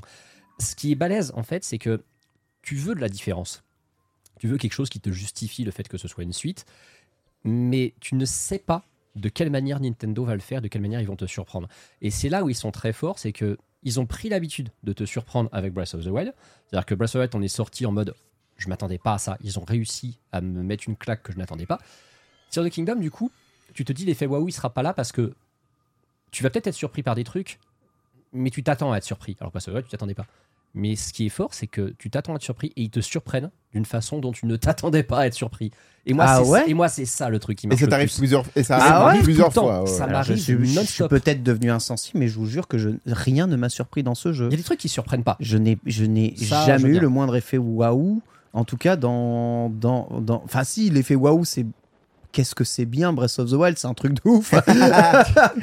Mais sincèrement, il y a des Korogu, Il y a- ils sont au même endroit, frère, c'est chaud. Ah non, mais les Alors, Korogu, les, les, les- oui, les- non, c'est chaud. les Korogu, mais tu vois, même les Korogu, ça a été modifié. Alors après, encore une fois, l'avantage qu'a ce jeu, je trouve, sur beaucoup d'autres jeux, c'est que rien n'est obligatoire. C'est l'avantage, c'est Mm. que s'il y a un truc qui te fait chier, tu le fais pas. Mais, mais euh, Ça peut quand les- même t'aider de le faire. hein. Ça peut quand même t'aider de le faire, certes, mais euh, les Korogu, moi je trouve qu'ils ont vachement bien travaillé le truc. Tout ce qui était pénible avec les Korogu, ils ont réussi à bien le nettoyer quand même. Typiquement, leur placement, ils sont démerdés pour que tu aies assez de, de Korogu à faire pour juste augmenter ton, ton inventaire et Mm. que cela soit placé à des endroits évidents. Si tu regardes bien, le- ils sont pas placés euh, au hasard. Typiquement, les Korogu que tu dois aider à amener euh, à un autre endroit, Ils sont Ils ont bien pas visibles. d'une, ils sont de visibles, deux, ils sont faits placer pour que quand tu le fais, tu découvres quelque chose. Ouais. Tu- si tu regardes bien le Ouais, chemin que tu vrai. fais, où est-ce que tu arrives, Ça, en fait, c'est fait pour te faire découvrir euh, un endroit où aller. Euh, Le deuxième Korogu, quand, quand t'arrives, il est en fait à côté d'une grotte ou un Mhm. truc. T'as t'as- t'as une- souvent des ouais. trucs comme ça? C'est une double découverte en fait. Parce que les Korogu Breath of the Ouais. Wild, t'avais une quête, tu étais intrigué par un lieu, tu t'y rends, tu tombes sur un Korogu, point, c'est fini. C'est ça. Là, tu trouves le premier Korogu qui, qui recherche son ami. Ouais. Déjà, déjà, je suis désolé, si t'as si un cœur, t'as envie de l'aider. Ah mais de même, ouf. hein. Ah mais de ouf. Le, le premier, je- mon, mon cœur saignait. Le deuxième, j'étais triste. Le troisième, que tu l'as foutu dans le vide il me saoule un peu. Et le quatrième, j'avais envie de l'enterrer vivant. Et en fait, fait plusieurs joueurs au, hein. au douzième, au douzième, j'ai envie de casser ma Switch. Franchement, Quoi débrouille-toi, frère. J'en peux plus de t'emmener. C'est tout le Eh temps bah, la même quête. Et bah, justement, c'est ce que c'est ce que dit Tu n'es pas obligé de le faire. C'est-à-dire que peut-être qu'au bout d'un moment, t'en as marre de les aider. Ah mais c'est ce que je fais. J'ai mis, j'ai- j'ai- je n'utilise jamais hein, ces trucs. J'ai mis un sticker et j'ai fait. Je le ferai plus tard, frère. J'en ai rien à foutre de ta quoi vie. C'est ce que j'ai fait les trois quarts du temps. te mentir, Typiquement, ouais. les Korogu que je vais amener. En fait, le, le truc, c'est que le problème de ce jeu-là, c'est que si tu vas à un point A, un point B, mais qu'à chaque fois tu te dis un truc, tu te dis je vais le faire, c'est même pas la peine. Tu n'avanceras jamais dans le jeu. Tu peux jouer 250 heures sans jamais avancer d'un pas dans ta quête. Vraiment. C'est ça, c'est Si tu croises un truc et tu dis je vais le faire, parce que le, le temps que tu le fasses, tu vas croiser cinq autres trucs. Ils auraient, ils auraient pu trouver un peu d'autres Et- trucs. mais en fait, mais ils ont trouvé d'autres trucs. Franchement, continue à jouer, mec. Ils, ils ont trouvé d'autres trucs. Et, euh, pour te dire une idée, j'ai fait le jeu euh, en me disant, au départ, j'ai fait un peu les Korogu. À un moment, je me suis dit, ok, je vais arrêter de, de faire les Korogu qui sont sur le chemin. Qui, qui- où je, je vais voir le Korogu par exemple Ouais, ouais. J'ai arrêté. J'ai Ouais. arrêté de le faire depuis longtemps. T'as arrêté les pancartes aussi ou t'as continué les pancartes les, les- les- les pancartes, c'est pareil. À un moment, j'ai arrêté. C'est juste qu'à un moment, quand je passais et que je me suis dit, bon, je ressortais, j'avais plus rien à faire, tiens, vite fait, je vais aider, machin. Et ah, quand je me suis mis ça dans la tête, j'ai continué à jouer comme ça. Et mine de rien, des Korogu que j'ai découvert en hasard parce qu'il y avait plus qu'une pierre à soulever et tout machin, Ouais. j'en ai fait 120, mec. Ah, J'en- quand J'en même. j'en ai fait 120. Ah, quand même. Et, et en fait, c'est comme ça qu'il faut les faire, les Korogu. C'est juste, bah oui. c'est sur ton chemin, tu machines, bon, tiens, vite fait. Mais c'est euh, comme ça que je les ai fait dans Breath of the Wild. mais hein, c'est comme ça qu'il faut les faire. personnellement. Faut- euh, euh, c'est un jeu. De toute façon, Breath of the Wild, c'est c'est marrant parce que c'est un jeu qui me soigne de ma grande maladie de il faut que je fasse à 100%. Ouais, c'est ça. Breath of the Wild, il te met tellement dans la gueule de si t'essaies de me faire à 100%, tu T'es vas mourir. mort. Mais bien que- sûr. Tu- C'est un jeu que tu ne peux pas faire à 100% et c'est pas grave. Tu peux. Ah, bien sûr Non, que tu, si. tu, Tu- tu, tu peux, mais il y a- y, un moment tu long, es quoi. malade. Voilà, c'est ça. Je suis désolé, tu es malade. euh, Si, si vraiment, enfin, voilà. Tu es malade, Antistar. J'ai aimé le faire. Alors, le fait que je l'ai Tu fait stream, malade. ça a peut-être joué aussi, ok. Mec. Mais, euh, mais tu sais que Kingdom, je vais le refaire. Je vais vraiment le refaire. C'est-à-dire que j'ai parfaitement prévu que quand j'en aurai vraiment fini avec tout ce qui est quête principale, secondaire et tout, que l'effet spoiler sera passé, je ferai des streams dédiés au Korogu Hunting. Il y en a combien Il y en a combien de Korogu Toi, t'as dit 120 là actuellement, Korogu, t'en es Moi, j'en- suis à 120, alors que franchement, j'en ai. T'en à combien là, hein. Antistar Une soixantaine. Ouais, pareil, moi aussi, 60-70, je dirais. Et Mais c'est beaucoup, utile, et beaucoup de feuilles c'est sur la. c'est utile. Ouais, voilà, j'ai énormément de faits sur ma carte. J'ai pratiquement plus fait. J'ai juste fait ceux qui étaient à un moment sur mon chemin, pas très loin. T'as vu J'en combien j'en de ai fait marqueurs 120, ça va vite. T'as vu combien de marqueurs tu peux sur la carte 300. Trois fois plus que dans Breath of the Wild. Trop cool. Ouais. Euh, et et Ouais. crois-moi, je, je, je suis à 200. hein. Ah Et T'avais ouais, 200 donc, marqueurs euh, sur ta map. J'ai mis 200 marqueurs sur ma map. Oh là Et- là, et- et- le y a- cinglé. y a- en fait, c'est c'est assez hallucinant parce que t'as pas que les, t'as pas que ça Ah à bah marquer. oui, oui, bien sûr. il y a Si tu regardes bien, euh, t'as des moyens de marquer, t'as plein de moyens différents de te rendre compte où est-ce qu'il peut y avoir des sanctuaires, où est-ce qu'il peut y avoir d'autres choses que tu peux marquer sur ta map. Et surtout, une fois que t'as compris qu'à un moment, euh, bon, euh, s'il fallait que t'ailles t'ailles à ton point B et finir au moins ta Mm. petite mission, euh, faut pas trop que tu regardes. Hop, tu as noté plusieurs trucs sur ta map. Et c'est et c'est comme ça que ça joue bien. C'est parce qu'à un moment, tu vas arriver dans cette région pour faire autre chose. Mm. Tu vas finir ta quête et tu vas regarder sur ta map pour bah alors, juste à côté j'avais ça. Mm. Bah voilà, c'est ça que je vais aller faire. J'avoue, gros point positif du jeu, il rajoute des informations sur la map qu'il n'y avait pas avant. Il y a des choses euh, qui n'apparaissaient pas sur la map, maintenant qui apparaissent euh, euh, comme des points identifiables. Je crois que les faits n'apparaissaient pas, Mm, c'est les lieux Non, de pas. Là, maintenant, tu as les lieux de. T'avais ils uniquement les sanctuaires qui là. apparaissaient et les, enfin, les points d'intérêt, genre village euh, et, euh, et relais. Là, que ce soit grotte, puits, tout apparaît, trou, euh, tout apparaît sur la map. Et euh, tu vois, un- C'est bien. Au niveau des marqueurs, un truc que je n'avais jamais fait dans Breath of the Wild et que je fais constamment dans Tears of the Kingdom, c'est que je marque des PNJ. Parce qu'en fait, il y en a tellement, il y en a beaucoup plus des PNJ, hein, c'est beaucoup plus vivant comme monde, Oui. que il y en a certains, je vois en fait qu'ils ont une, qu'ils ont une quête à me donner, mais en fait, c'est alors, c'est marrant parce que dans Breath of the Wild, je passais mon temps à m'arrêter sans arrêt, de, de sortir de mon chemin, de me dire tiens, je vais faire tel truc. Mais en fait, il y avait tellement de trucs à faire que certains, je les ai mis de côté. Je me suis dit, bon, je vais marquer qu'il y a un PNJ à cet endroit-là. Euh, comme ça, j'y reviendrai quand j'aurai envie parce que là, euh, sinon, je vais encore trop m'éparpiller, tu vois. On va, on va partager notre expérience de jeu euh, eh bien, tous ensemble. Après, on laisse juste terminer peut-être en parlant maintenant côté gameplay, côté histoire. En côté gameplay, le gameplay a beaucoup changé, de nouveaux pouvoirs qui sont au centre de ce gameplay. Tout tu as fait. adhéré, tu as pas adhéré, tu as amalgamé, tu as pas amalgamé. J'ai énormément adhéré, notamment à l'amalgame dont on a parlé, les fusions qui sont. Je, je pourrais même pas te donner un nombre, personne n'a essayé de donner un nombre, ça te donne une idée en général. Ah ouais tu, peux, bah, tu peux regarder sur internet, je sais pas si quelqu'un essaie de donner un nombre de fusions. C'est simple. Tout objet qui est dans ton inventaire, tu peux fusionner à ton arme, à ton bouclier, à des flèches, en sachant que ça peut avoir des effets différents selon avec quoi tu les fusionnes. On parle de centaines d'objets, euh, plusieurs centaines d'objets, que tu peux fusionner de différentes manières à différents objets. Elles ont, même sur différentes armes, elles ont des effets différents selon les armes sur lesquelles tu les mets, de certains, objets. Il y a, y, a, y a un moment où je me suis dit, ok, alors je fais quoi? Je teste tout. Et le pire, c'est que autant il y a des objets, voilà, il y, a une il y a une logique, si tu mets une fleur à la- à- au bout d'une arme, ça va pas servir à grand chose en théorie. Maintenant, euh, même un champignon, ça peut avoir un effet au-dessus d'une arme, euh, euh, au final. J'ai jamais testé, hein, je dois bien t'avouer. Eh ben pourtant, euh, ça se teste. Un champignon sur une arme, ça fait bien quelque Tout chose. se teste. tout. Ça fait bien quelque chose. Il y a même un nom, tu regardes, ton, ton arme prend un nom qui en général t'indique un petit peu ce que ça fait. J'ai Mais- vu du beurre sur une Mais arme. de toute façon, ça, ils l'ont montré le champignon sur le truc. Tu mets un champignon sur une arme, ça, ça te marque euh, épée machin, ressort. Quand Tu ah. mets, quand tu mets du beurre sur une arme, ça fait une butter sword. Et un mec dans, sur Twitter était très déçu, il voulait une better sword. Il avait Ah, une ouais, bah bon. Eh, cela dit, ça te l'améliore quand même parce que ça améliore un peu sa durabilité. Mais en fait, t'as plein de petites astuces euh, à la noix, de petits trucs euh, bien réfléchis, de, de, de, de petits. Voilà, euh, tu vois, avec ton shield, t'arrives, tu mets une bombe, tu peux re- rebondir sur la tête d'un ennemi en faisant une explosion, en sautant dans les airs et après tu tires des flèches au ralenti. Euh, tu- t'as, t'as, t'as les artefacts sonos qui sont utilisés aussi dans, dans les combats et qui ont des effets assez incroyables. Typiquement, vrai. en fait, tes boucliers maintenant sont de véritables armes. Si tu les combines avec la bonne arme, C'est vrai. Ça change énormément de choses, hein, parce vrai. que t'as une arme, tu fais un truc, t'as un bouclier, tu mets un, un lance-flamme, tu fais quelque chose. Ouais. Mais oui. Tu mets un miroir, tu fais autre chose dans certaines. tu- tu- voilà, ça, ça, ça fait, ça fait beaucoup, beaucoup de choses différentes et, et d'alliances de gameplay. T'as des exemples effectivement comme ça qui sont très simples et qui spoileront rien du tout. À un moment, j'étais face à une espèce de, de- de grande porte qui était fermée par des stalactites de glace. Ouais. Et je me suis dit, bah, en fait, j'ai pas d'armes de feu sur moi. Euh, j'ai j'ai juste mes flèches, j'ai diverses armes, j'ai mes boucliers.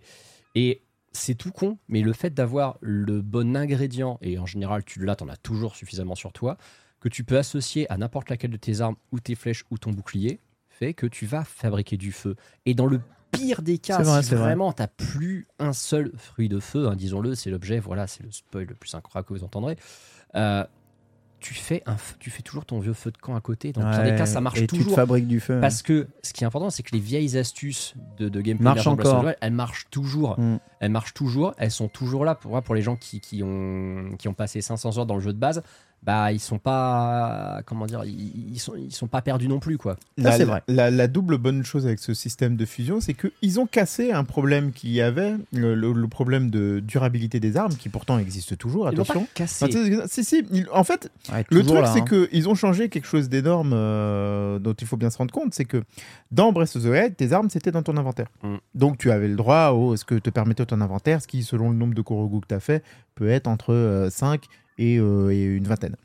Euh, dans ce jeu-là, la- ta véritable arme, c'est ce que tu vas choper sur le monstre. Ouais, c'est ça. Et ce que tu chopes sur le monstre, vrai. ça va dans ton inventaire qui est infini à côté. Et en fait, t'as plus qu'à trouver, t'en trouves tout que 3 secondes, n'importe quel bâton tu mets ton truc pété euh, qu'il y a dessus, Ouais, il ton est- bâton devient une arme Il passe au à niveau. plus 30 et puis c'est il bon. devient quoi. une arme au niveau. Donc en fait, Mm. au C'est final, vrai, vrai, le vrai. reste, c'est que des choses qui te permettent de porter tes véritables armes que tu as à l'infini. Et Mais il faut contre- crafter quoi. il faut crafter, mais attention, Ça justement, le système de craft est, est pas déconnant parce que par contre, les armes que tu as maintenant, Ah, elles ont, elles, ont de, elles ont des effets. Tu as, des, chaque, t'as des armes qui ont vraiment des effets spécifiques, des pouvoirs spécifiques. Tu vas avoir une arme qui va, euh, qui va euh, euh, comment dire, tes coups qui utilisent de l'endurance vont utiliser moins d'endurance ou vont charger plus rapidement. Tu as des armes qui vont être plus fortes selon ce que tu mets avec. Tu as des armes qui vont être plus fortes dans des situations spécifiques Sur Et certains donc, types d'ennemis sur certains niveaux. Et donc, tu as, des mariages qui sont absolument incroyables. Et, et ça rend toutes les armes intéressantes, alors que typiquement dans, dans, dans Breath of the Wild, les boomerangs, tu laissais tomber. Il y avait beaucoup d'armes que tu laissais tomber parce qu'en eux-mêmes, tu prenais les armes les plus puissantes. Là, comme n'importe quelle arme peut devenir puissante, chacun des types d'armes que tu peux avoir a un intérêt selon les situations. Et là, typiquement, je me retrouve à me balader avec des boomerangs parce que tu peux faire des trucs complètement pétés avec les boomerangs que tu peux faire avec aucune autre arme. Oui, tu jettes moins les armes à la con, effectivement. C'est, c'est- quand- dans Breath of the Wild, il y avait un problème réel au bout d'un certain nombre d'heures de jeu. Je dis pas que tu avais atteint une boucle de gameplay, mais tu finissais par rouler sur le jeu si tu avais assez évolué. Ah et oui, surtout, complètement. Et surtout, Voilà, effectivement, pareil aussi. hein, et- surtout, ton inventaire, il était constitué quasiment que d'espadons et d'épées à entre 40 et 70. T'avais quasiment que ça. Bah ouais. Parce que tu one-shotais quasiment tous les mobs. Il y avait que euh, les gros bocoblins argentés et les gros moblins d'argent qui te, qui te résistaient. Euh, là, tu as une diversité d'angles d'attaque qui est sans commune mesure. Et en plus, bah, tu as beaucoup plus de, de- mobs différents. C'est-à-dire qu'on avait critiqué le, le- Parce que Breath of the Wild, on, l'a toujours dit, c'est un jeu, c'était un chef-d'œuvre, c'était une révolution, mais il y avait plein de défauts un peu partout. Ce qui est assez phénoménal, c'est qu'il les corrige pratiquement tous, Tears of the Kingdom. Il y avait le Mm. bestiaire notamment. Le bestiaire de Breath of the Wild était très limité, malgré tout. Le bestiaire de Tears of the Kingdom, c'est vraiment un bestiaire de vrai Zelda, entre guillemets. Tu vois, les gens qui disaient, ouais, c'est pas un vrai Zelda, il y a plein d'ennemis qu'on retrouve pas. Bon, ils, ont mis, ils ont mis des monstres IX en gros et ils ont multiplié par deux le bestiaire. Bah, enfin, donc t'as euh, c'est cool. t'as- T'as des mobs que t'avais jamais vus aussi.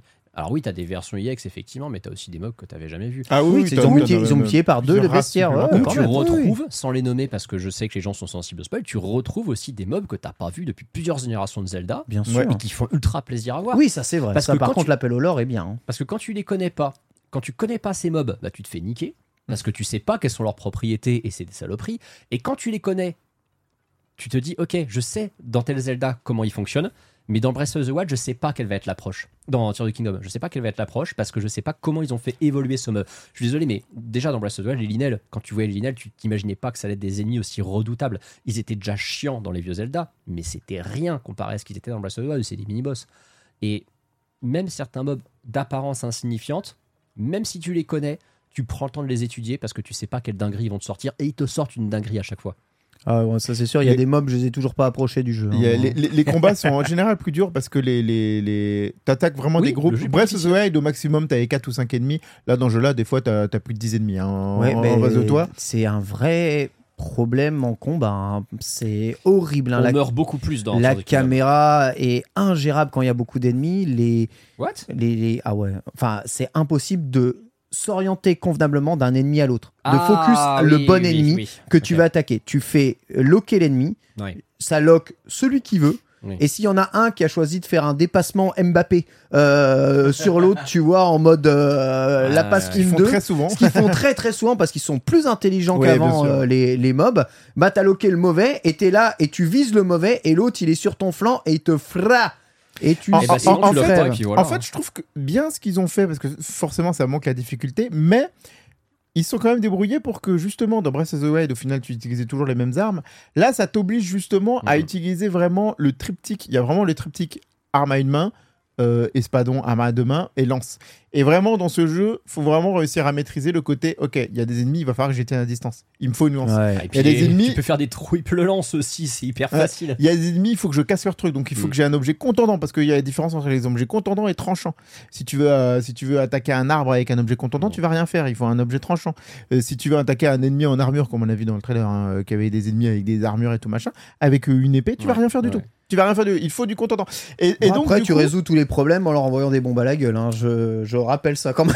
Ah, il est bon, de Tous les que problèmes sont réglés en leur envoyant des bombes à Elles la sont tronche, pas à l'infini. Elles sont pas à l'infini les bombes. pas les mêmes bombes aussi. Et, et là, t'as pas encore à attaquer les gros ennemis, mais si tu veux attaquer un gros ennemi et lui envoyer plein de bombes dans la gueule, je peux dire que ton inventaire il va, faire, il va faire la tronche. hein. Il, il va dés- il va descendre assez Ah, vite. je sais, je suis toujours à court de flèches, moi. Donc, euh, Et, euh, il, il va descendre assez vite. Donc euh, après, tu peux les jeter à la main les bombes si tu veux. Oui, oui, tu peux les jeter. à Tu la peux, main. les- tu Tu peux peux les tout jeter à la main. Mais, Ah ouais, mais, mais ouais. ça, c'est- je trouve ça pas instinctif. On me l'a appris au début, mais je trouve pas Ah ça. mais alors, Alors, j'ai découvert, je joue depuis 10 heures. hein, je vais pas te Et, mentir. et globalement, euh, je trouve euh, tout le menuing encore beaucoup moins instinctif que dans Breath of the Wild et Ouais. d'une lourdeur. On est d'accord tu joues à Monster Hunter? Oui, non mais je c'est super Tu lourd. trouves ce ça d'une lourdeur? Non mais c'est trop lourd. C'est trop lourd. C'est trop lourd. Je, ce jeu, je suis obligé d'y jouer en crabe. Donc je sais pas si vous voyez ce que c'est Ouais, le je crabe. C'est systématiquement jouer avec les doigts en crochet parce que je ne peux ni courir ni sauter, euh, tu vois, euh, simultanément. Euh, bouger la caméra aussi en même temps que je cours ou des trucs comme ça. Sans le gyroscope, autant ça. dire euh, exactement. Sans le gyroscope, autant dire que c'est absolument impossible. Et il y a des trucs, je comprends pas pourquoi ils ont fait ça. Par exemple, il y a pas, tu peux pas amalgamer depuis ton menu. Non, tu peux pas Alors, amalgamer. mais c'est trop chiant, ça veut dire Et tu si- peux pas désamalgamer sans ton menu non plus. Il faut aller dans le menu pour désa- désamalgamer. Désamalgamer. Mais j'aime bien. pourquoi Mais Ah. pourquoi Juste, il y a un moment, tu, tu- une arme casse, tu reprends une arme. Ah, mais juste, j'ai oublié l'amalgame. Donc, il faut que tu ailles dans ton menu, que tu prennes l'objet, que tu mettes l'objet par terre, que tu sélectionnes le pouvoir avec la roue des pouvoirs qui, une fois sur deux, marche pas. Ensuite, que tu lances le pouvoir. Ensuite, que tu appuies sur l'objet que tu veux taper. Si tu étais sur l'arc, en plus, bah, ton bouclier sort pas. Donc, il faut que tu appuies sur euh, épée pour sortir le bouclier. Mais il faut que ce soit une épée où il y a un bouclier. Sinon, le bouclier sort pas. Frère, quand tu as trois monstres autour de toi, tu fais pas ça. Ça, ça rajoute vraiment des trucs chiants, des Alors, fois, je trouve, pour ouais. rien. Ça, c'est un point sur lequel je suis d'accord. C'est que tu vois, il y a. Moi, je trouve assez peu de défauts en fin de compte à Tears of the Kingdom. Moi, c'est pas un truc qui me rebute plus que ça parce que j'ai eu l'habitude de jouer à des jeux effectivement qui étaient un petit peu, un petit peu complexes dans le menuing et tout. Et j'ai surtout cette impression qu'ils pouvaient difficilement, entre guillemets, faire mieux tellement il y a de choses à faire sur une manette de Switch. Ouais, c'est ça. Le, contre- le- le problème, c'est la manette, en fait. Par contre, pour plus que ça, parce que c'est la même manette qu'une ma- qu'une manette DualSense ou une manette non, c'est c'est Mais c'est le, le jeu est support. trop peu- c'est le le, support, le c'est le support, support manette. Il y a- y manette. y trop Sur- d'objets. en fait- C'est des jeux clavier-souris où il y a autant d'objets. C'est exactement ça. Mais ce que, mais ce que je veux dire, c'est que tu vois, moi je trouve quand même que c'est extrêmement maîtrisé, qu'il pouvait difficilement faire mieux, surtout considérant les limites du support. Maintenant, euh, il y a ce problème de complexité qui va peut-être faire fuir un certain public. Euh, Nintendo fait des jeux qui sont extrêmement accessibles tout de suite, qui sont, t'as tout compris en 10 minutes de boucle de gameplay. Après, ça se complexifie, t'as plein de mécaniques cachées, mais t'es pas obligé de les trouver pour finir le jeu. Zelda, euh, avec Breath of the Wild et encore plus avec Tears of the Kingdom, c'est un jeu, tu ne peux pas avoir le sentiment de le maîtriser au bout de 10 minutes, même pas au bout d'une heure, Oui. même pas au bout de 10 heures. Non, franchement, après, Il y a trop de trucs. Sincèrement, au début, je vous jure, je Mm. n'arrêtais pas de rager, de rager, rager. Là, j'ai 40 heures de jeu, je sens que ça va mieux. Je sais plus rapidement comment faire les combinaisons de touches pour faire mes amalgames. Je sais plus rapidement comment utiliser en prise de façon à ce que ça marche à peu près, même si j'ai jamais su Tu tourner prise- une pièce de la bonne façon Mais personne de ne mon sait. histoire. C'est pire que tout cette merde, ça me rassure. Ouais, t'es un mato, c'est- Ah t'es un, t'es mec logique, t'y arrives pas. Impossible, impossible. À chaque fois, j'appuie. Et comme il y a mais- un petit délai entre le moment où tu appuies et le moment où la pièce tourne, surtout plus la pièce est grande, évidemment, plus il y a du délai entre le moment où elle tourne, bon, c'est logique, et, et- et où elle se Et met mais en par place. contre, il a la mémoire de toutes tes touches. Donc Ouais. si tu fais ta ta ta ta ta, il va le faire pendant Mais encore alors- 5 Exact- secondes derrière. exactement, exactement. Je suis tellement content d'entendre ça parce que t'es un mec des maths, t'es un mec de la logique, t'es un mec de la géométrie, je suppose aussi, vu que les maths c'est quand même ta, ta cam. Ça me fait plaisir de savoir C'est une horreur. que tu galères sur ce truc parce que moi, tu vois, j'ai pas, j'ai j'ai un- une logique pétée.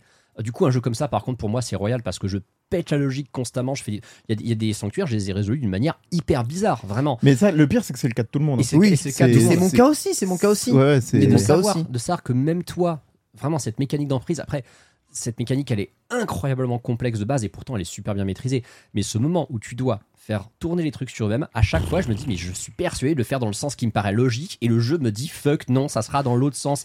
Putain, je veux juste le mettre à plat, pourquoi? Faut Et absolument que je le mette à Le la pire, le pire, c'est quand il est en diagonale Oh et qu'on dit il faut non. que tu le remettes droit. Oh là là là là, c'est et en fait, le, problème, c'est qu'il m'a fallu des heures pour le comprendre. Et le, le problème, en fait, c'est que dans notre cerveau, quand tu fais comme ça et que tu appuies une fois, il va faire comme ça. Ah. Quand tu fais comme ça et que tu appuies une fois, il fait comme ça Ah avant oui, et comme ça. c'est à 8 crans et c'est pas à 4 crans. Et tu sais ce qui Et, manque et- et donc, du coup, ça, c'est ça, c'est terrible. Et tu sais ce qui manque, c'est que comme tu es dans un, en- entre guillemets, une espèce de sous-action, parce que tu es obligé de maintenir R pour faire ça, Ouais. à ce moment-là, tu plus que les flèches en fait qui sont utilisées. Et je pense qu'ils auraient dû permettre que quand tu maintiens R, si tu appuies sur une touche, n'importe laquelle, X par exemple, ça te le remette dans la position neutre. Ils auraient Mais t'as la, po- la position neutre, c'est euh, R3. Quoi? R3, ouais. R3 réinitialisé, R3 R3. réinitialisé. J'en ai marre. Non, mais, Ah, il mais y a il- beaucoup de il- touches. Il, de prévoit, il, prévoit, il prévoit les choses. Il prévoit les choses. Mais bon, c'est vrai, que bah, ce truc est un peu lourd. Avant, il y avait que Magnétis. Donc, tu faisais Magnétis. Et puis, euh, hop là, tu bougeais ta pièce. Et puis, globalement, elle restait dans le sens où elle était. Maintenant, évidemment, il y a beaucoup plus de trucs. Mais ça, c'est un, un- quelque chose. Euh, j'avais très peur qu'en regardant les trailers, je me suis dit, euh, quand ils ont présenté du coup tous les pouvoirs de ce Mhm. jeu, tu sais, à Onuma, ils présentent les pouvoirs, je dis, ok, donc là, il nous, à un moment, il nous montre, il y a une rivière à traverser. Et donc, pour traverser la rivière, dit Ah, bah, incroyable, il y a des objets à côté. Oh, formidable. Tu récupères les objets, il fait son truc, fait son radeau et traverse le truc. Je fais Mais attends, mais donc maintenant, à chaque fois qu'il va y avoir des, des choses à faire, il va y avoir les objets à côté. Et plutôt que d'avoir tout monté, faut tout monter nous-mêmes. Et, et c'est C'est quel- des suggestions. sincèrement, La plupart du temps, c'est Non. des suggestions. Sincèrement, non. Sincèrement, non. Il y a tout le temps des objets partout tombés du ciel. Le, le- le monde est rempli de. Moi, j'appelle ça les déchets. hein. Vraiment, C'est des déchets sonores. des déchets partout euh, qui sont, euh, d'un point de vue visuel, pas satisfaisants, je trouve, et qui sont là pour dire Ah, tu peux crafter des trucs. Ah, regarde, tu peux crafter des trucs. Tu arrives sur une île, il y a des roquettes partout. Ah, il faut les utiliser. Bizarrement, il y a les roquettes qui sont là, tu vois. Toujours, toujours, toujours, toujours, toujours. Les, les îles, principalement, sont beaucoup construites autour de, de ce système. Après, la, toute la partie que tu fais sur les îles qui sont un peu automatisées, on va dire, euh, qui sont le- la partie principale, sont basées sur ce système. Par contre, tu vas vite te rendre compte que si tu te contentes d'utiliser les objets qu'on te présente, il y a des îles que tu vas voir au loin, tu vas dire, attends, là, je suis censé faire quoi exactement? Eh ben, Sauf que là, il n'y a rien qui t'est proposé, en fait. Là, on est encore dans le tutoriel. Euh, après, tu vas vite te rendre compte que il y a un tas d'îles, même si tu fais tout ça, tu fais toutes les îles où tu peux voyager d'une à une, euh, logiquement, en faisant les trucs, tu vas te rendre compte qu'il y a un paquet de trucs qui sont 300 fois plus haut, 300 fois plus loin. Et là, par contre, il va falloir que tu utilises tout ce que tu as appris pour avoir ces îles-là bonus où il y a des, vraiment des bons trucs. Et en gros, tu as, le côté, bah voilà, avec ça, tu peux faire le truc simple. Maintenant, euh, si tu veux le vrai, le, vrai bonus, là, tu te démerdes avec tout ce que tu as appris pour te démerder toi-même. En En fait. tout cas, sachez que la plupart des sanctuaires sont basés sur le pouvoir d'emprise, hein, donc euh, le pouvoir euh, du, du crafting. Si vous aimez pas trop le crafting, sachez qu'une grande partie de TOTK est basée là-dessus, mais vraiment une très très grande partie. C'est-à-dire quasiment tous les sanctuaires, quasiment toutes Je les pas énigmes, Une très grande partie. franchement très grande partie. Une- une- Toutes les quêtes secondaires, il faut faire en prise. Quasiment tous les sanctuaires, un sur deux, faut faire en Hmm. prise. Et bon, bah, je ne parlerai même pas des quêtes des Korogu parce que si tu veux les emmener, c'est forcément en prise. Les panneaux, c'est forcément en prise. C'est en prise tout le temps, tout le Ouais, temps, alors- tout le temps, tout le temps, tout le temps. Moi, je Dans les pas. airs, tu as raison. Si tu n'utilises pas en prise, c'est mort Ah, de chez peux mort. pas aller d'une ne île à l'autre, hein. Déplace pas. Hmm. Donc c'est en prise tout le temps. C'est craft, c'est craft of the wild. Ouais, mais alors tu vois, c'est ça qui est intéressant, c'est que moi, c'est une mécanique, je vais pas dire qu'elle m'a initialement rebuté, mais ça faisait partie des gros doutes que j'avais sur Tears of the Kingdom. Je m'étais dit, s'il y a une part aussi importante accordée au craft, je vais le moins l'aimer que Breath of the Wild. Je vais certainement m'amuser quand même, mais je vais moins l'aimer. Euh, je me suis rendu compte, globalement, que sauf certains trucs où tu n'as pas le choix parce que tu peux pas faire autrement, il y en a pas tant que ça en fin de compte. euh, tu peux vraiment contourner le, le- le gameplay beaucoup plus que tu pouvais le faire dans Breath of the Wild. Breath of the Wild, c'était un jeu, on avait dit, avec un gameplay émergent où tu avais plein de solutions alternatives qui étaient souvent un peu pétées. Là, je, je- je vais donner un exemple. Là, c'est Et- pas pété, c'est des trucs logiques que tu Ouais. peux faire, Ouais, mais ce qui te permet de contourner ce les que je veux choses. dire, c'est que je vais, je vais donner un exemple et euh, rassurez-vous, je vais rien spoiler parce que je vais uniquement parler des pouvoirs euh, du Brad Link qu'on nous montre dans le- le- la présentation de Uma.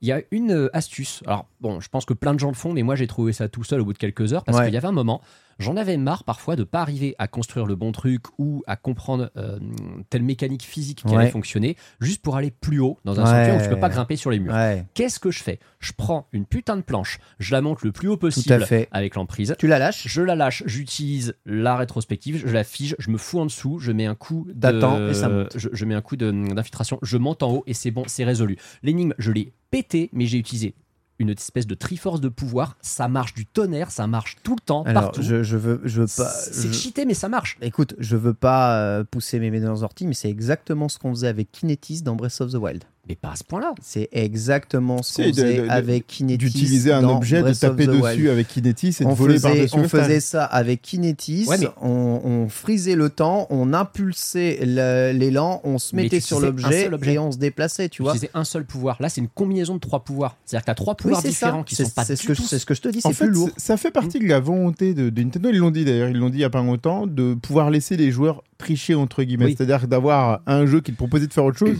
Si tu as envie de le faire autrement, tu le fais autrement. Si je le permets, c'est euh, pas de la triche. c'est de- Oui, non, mais bien sûr, mais en, en gros, ils l'ont vu. Ils, ils- ils savent très bien que tu peux résoudre les énigmes qu'on te propose de différentes manières. Mm. Mais ils savent aussi très bien qu'il y a un gros paquet de, de gens qui vont pas nécessairement penser out of the box.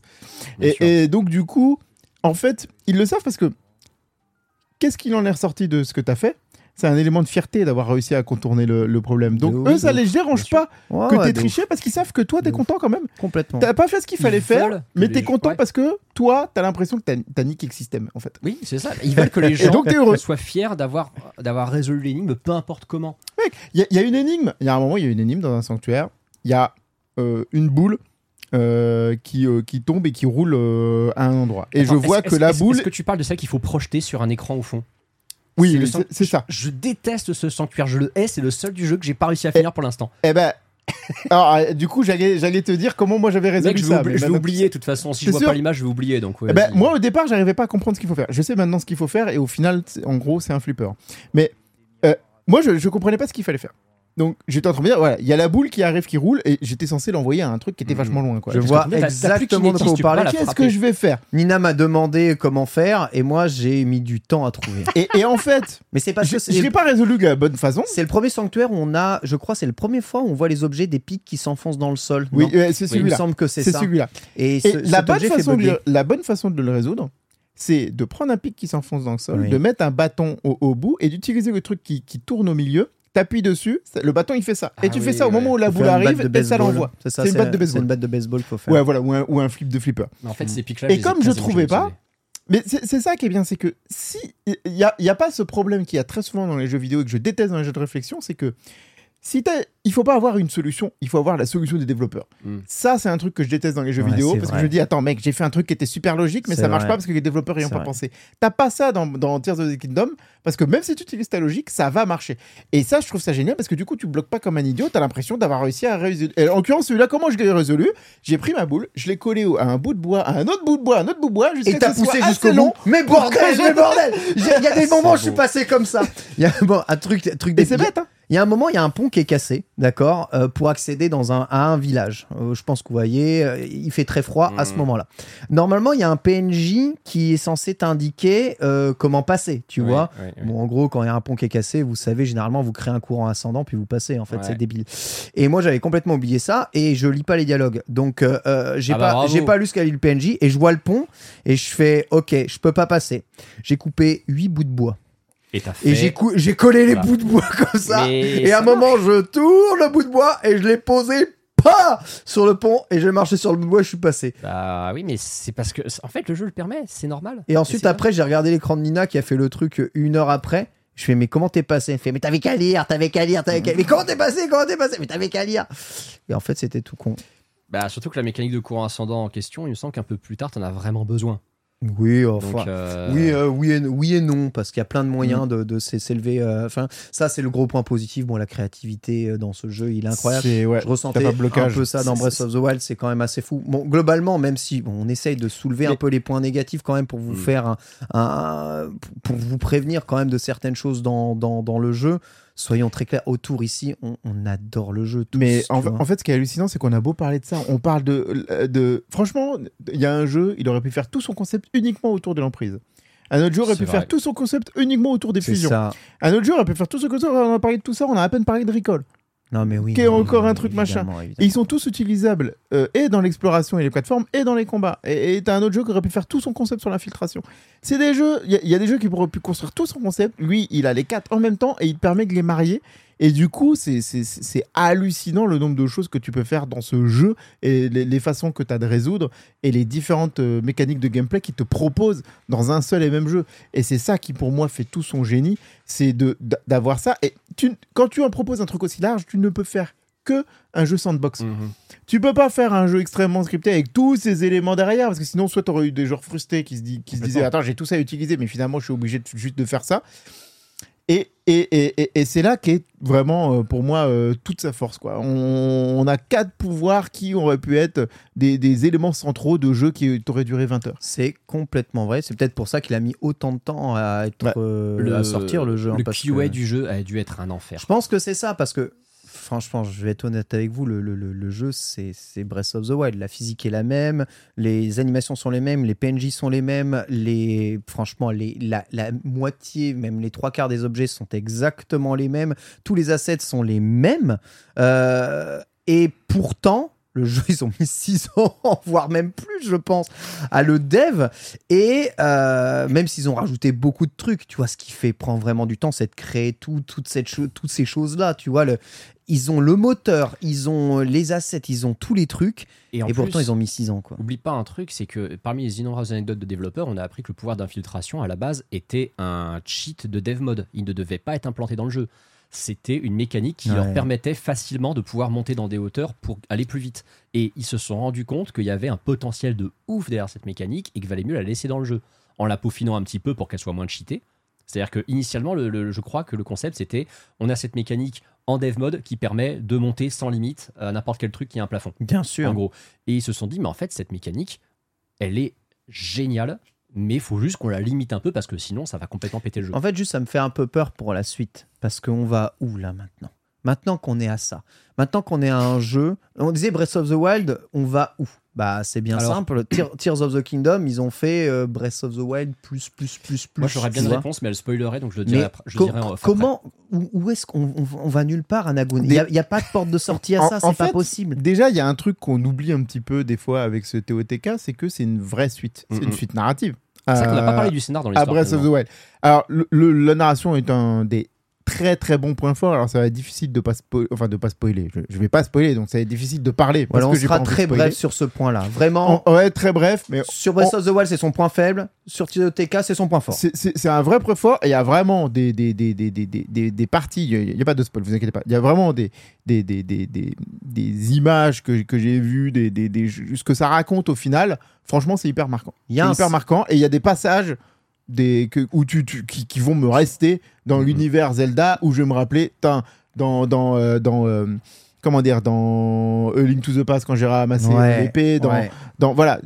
Il y a des trucs dont tu te rappelles. Dans le dans le jeu là il y a deux morceaux euh, c'est sûr et certain où je, je m'en rappellerai tout le temps et je me dis ok en termes de narration sont incroyables, les antagonistes sont incroyables, les quêtes secondaires sont largement meilleures et mieux écrites et plus impliquantes que est tellement longue Elles, Mais- tellement, elles sont même sublimées si tu as fait le jeu précédent, parce que C'est littéralement les mêmes PNJ que tu revois euh, quelques années plus tard. D'ailleurs, on peut estimer Mais à peu près mais- combien de temps il s'est passé, non? 4 à 5 ans, non? Ouais c'est Il me peut-être un semble peu plus un peu, parce un peu que Parce quand même que- quand tu vois certains persos. Il y a un, ouais, il y a un enfant, il y a un enfant qui était pas né que tu retrouves dans une quête secondaire qui est un peu grand, tu vois. Donc tu peux estimer à Ouais. peu près le temps que ça a Euh, mis. avec euh, Riju, euh, la, comment dire, euh, la, la, la, la, la, la championne des Gerudo, la, ouais. la Oui, boss des Gerudo, c'était une enfant et maintenant c'est une ado, on va dire. Ouais. C'est une ado. Voilà, on peut deviner que c'est peut-être un peu plus de 5 ans, euh, on va Je dire. pense un peu plus de 5 Bah, ans. le ouais. temps de dev entre les deux jeux, en fait. Ouais, c'est ça, Mais en vrai, t'as raison. Mais tu sais que moi, il y a- un truc qui m'étonne toujours, c'est que t'as des gens, ils, se, enfin, ils sont en mode ouais, c'est nul, on retrouve les mêmes persos, mais les gens voulaient une suite. Les gens, en fait, quand on leur dit que c'est une suite, ils demandent de justifier le fait que c'est une suite. Ouais, on retrouve les mêmes persos. Mais c'est une suite, putain, vous attendez quoi en Bah, fait Non, je suis désolé. euh, Au Majora's Mask, c'est une suite. On retrouve aucun des mêmes persos. Ouais, non, mais ce que je veux dire, Euh, parce que justement, c'est pas une Phantom, vraie suite. Phantom Hourglass, c'est une suite. On retrouve pas les mêmes persos. euh, Ah, si, tu retrouves des, des Bon, il y a persos. Zelda, euh, tu retrouves- Super. Mais, mais là, c'est vrai que là, ils ont fait une vraie suite. Ce qui... Après, d'un côté, on reprochait à Breath of the Wild de pas avoir une narration. Et la meilleure façon d'avoir une narration, c'est quand même d'avoir un suivi d'histoire. Et fait. là, ils ont fait une suite, donc ce qui leur permet de faire une narration pour coup, une vraie narration. Accessoirement, quand tu joues à Tears of the Kingdom, t'as aucun doute sur le fait que toute l'histoire qu'ils avaient à, à raconter, ils la, ils la connaissaient déjà quand ils ont fait Breath of the Wild, hein, parce qu'il y a des éléments qui, existent dans Breath of the Wild et qui servaient à rien, qui servaient juste parce qu'ils ont été implémentés dans Tears of the J'ai Kingdom. un petit bémol, cela dit, vraiment tout petit bémol. C'est, je trouve vraiment que la structure du jeu, elle est littéralement identique à Breath of the Wild. C'est-à-dire Oui, je suis le, d'accord. le plateau du prélude, t'as la fin, elle est indiquée dès le début. Démerde-toi si tu veux y aller. Ensuite, tu as Attention quand même à ce que tu vas dire pour la suite. hein, parce Bien que, sûr, bien sûr, bien sûr. Euh, je- Ensuite, tu as les points d'intérêt principaux de la quête principale. Mm. Voilà, d'accord, ok. Tu le fais comme tu veux, il n'y a absolument pas de problème. Tu le fais pas, on s'en fout, d'accord. Mais la structure reste la même et euh, bon, je ne vais pas en dire plus sans spoiler, mais le, le chemin de croix, on va dire, mm, pour le moment, pour moi, n'est pas différent de ce que je faisais dans, Breath of the Wild, vraiment. Je suis d'accord, même si dans, dans ce que tu fais au final, euh, par contre, ça diffère énormément. Mais effectivement, la, structure en elle-même est très très proche. Et je trouve aussi que ils auraient pu quand même essayer de, sortir de ça. Attention, euh, la, comment dire euh, la structure a des allures très similaires. C'est pas pour autant qu'elle le reste tout le temps. C'est pas pour autant que c'est extrêmement figé. Euh, il y a, encore une fois, pour le coup, c'est un jeu qui est très surprenant sur plein d'aspects, y compris dans sa narration. Donc euh, voilà, il y a, y y a- c'est, mais je suis d'accord. euh, Pendant les 50-60 premières heures, je me suis dit, euh, mec, euh, c'est, vraiment la même structure. Après, encore une fois, euh, voilà, tellement les éléments de gameplay étaient divers que j'ai réussi à me sortir de ça parce que vraiment, comme je disais, j'avais l'impression, malgré avoir fait Breath of the Wild, que j'aurais trouvé plein de trucs qu'il n'y avait pas du tout dans, dans, dans Breath of the Wild. Et même au bout de là, j'en suis à 100, maintenant, certainement 200 heures de jeu, un truc comme ça, euh, pas loin. Euh, Il y, a, il y a encore, je vois encore des éléments qui n'étaient même pas dans les 200 premières heures que j'ai fait dans Tears of the Kingdom Ah, quand même. Donc bon, ouf, hein. là, ça commence à faire beaucoup quand même. Quand au bout de 200 heures de jeu, tu te dis encore, qu'est-ce que c'est que ce truc? Quoi? J'ai à un moment, c'est pas du spoil, mais je vous dis machin. Je fais une grotte, j'ai fait plein de grottes, il y a déjà plein de trucs différents. Et là, je fais une grotte qui me semble une grotte plutôt normale. Et puis d'un coup, je fais un truc. Il y a un mur qui s'ouvre et, j'ai un truc qui est d'une surface absolument incroyable derrière avec des, des, des, des- un élément de gameplay que j'avais jamais vu non plus.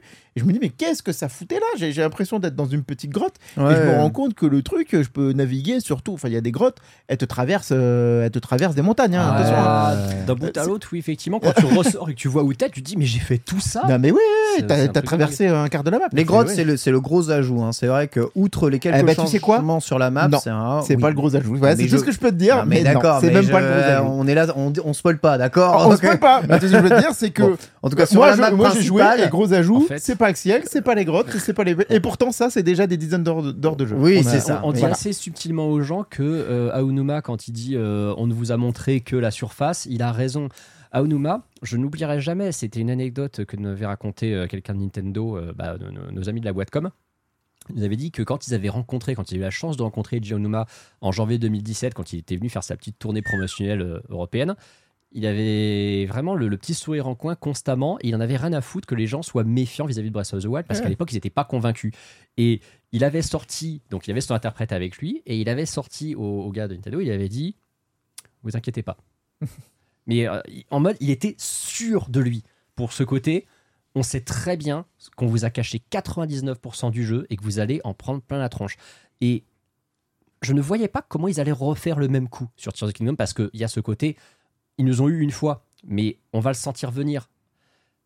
Non, non, ils- ils- ils- je suis désolé, ils nous ont encore mindfuck. C'est absolument incroyable. Pour ajouter le pire truc de Mais l'histoire. c'est de absolument pas le pire. Alors oui, de ton point de vue à toi, c'est peut-être le pire, mais moi je suis désolé. Je- je- Moi, je pensais, je pensais qu'ils allaient refaire le coup des anciens Zelda. Je veux dire, euh, y a le temple du temps, donc euh, on aurait pu imaginer que on puisse euh, voyager dans le temps. Je ne sais pas. Euh, Peut-être que Ah, c'est qui le dit cas. Je qu'on sais pas, je suis pas pas, dans le temps, bah, je suis hein. pas au bout, donc euh, j'en sais rien. Mais, mais euh, De toute si, façon, toi et moi, on n'a pas eu tout la même expérience du jeu. si ce que c'est ce vu, que hein. je pense, ta surprise, bah, euh, pardon, mais vous auriez pas dû perdre votre temps pour faire ça. hein.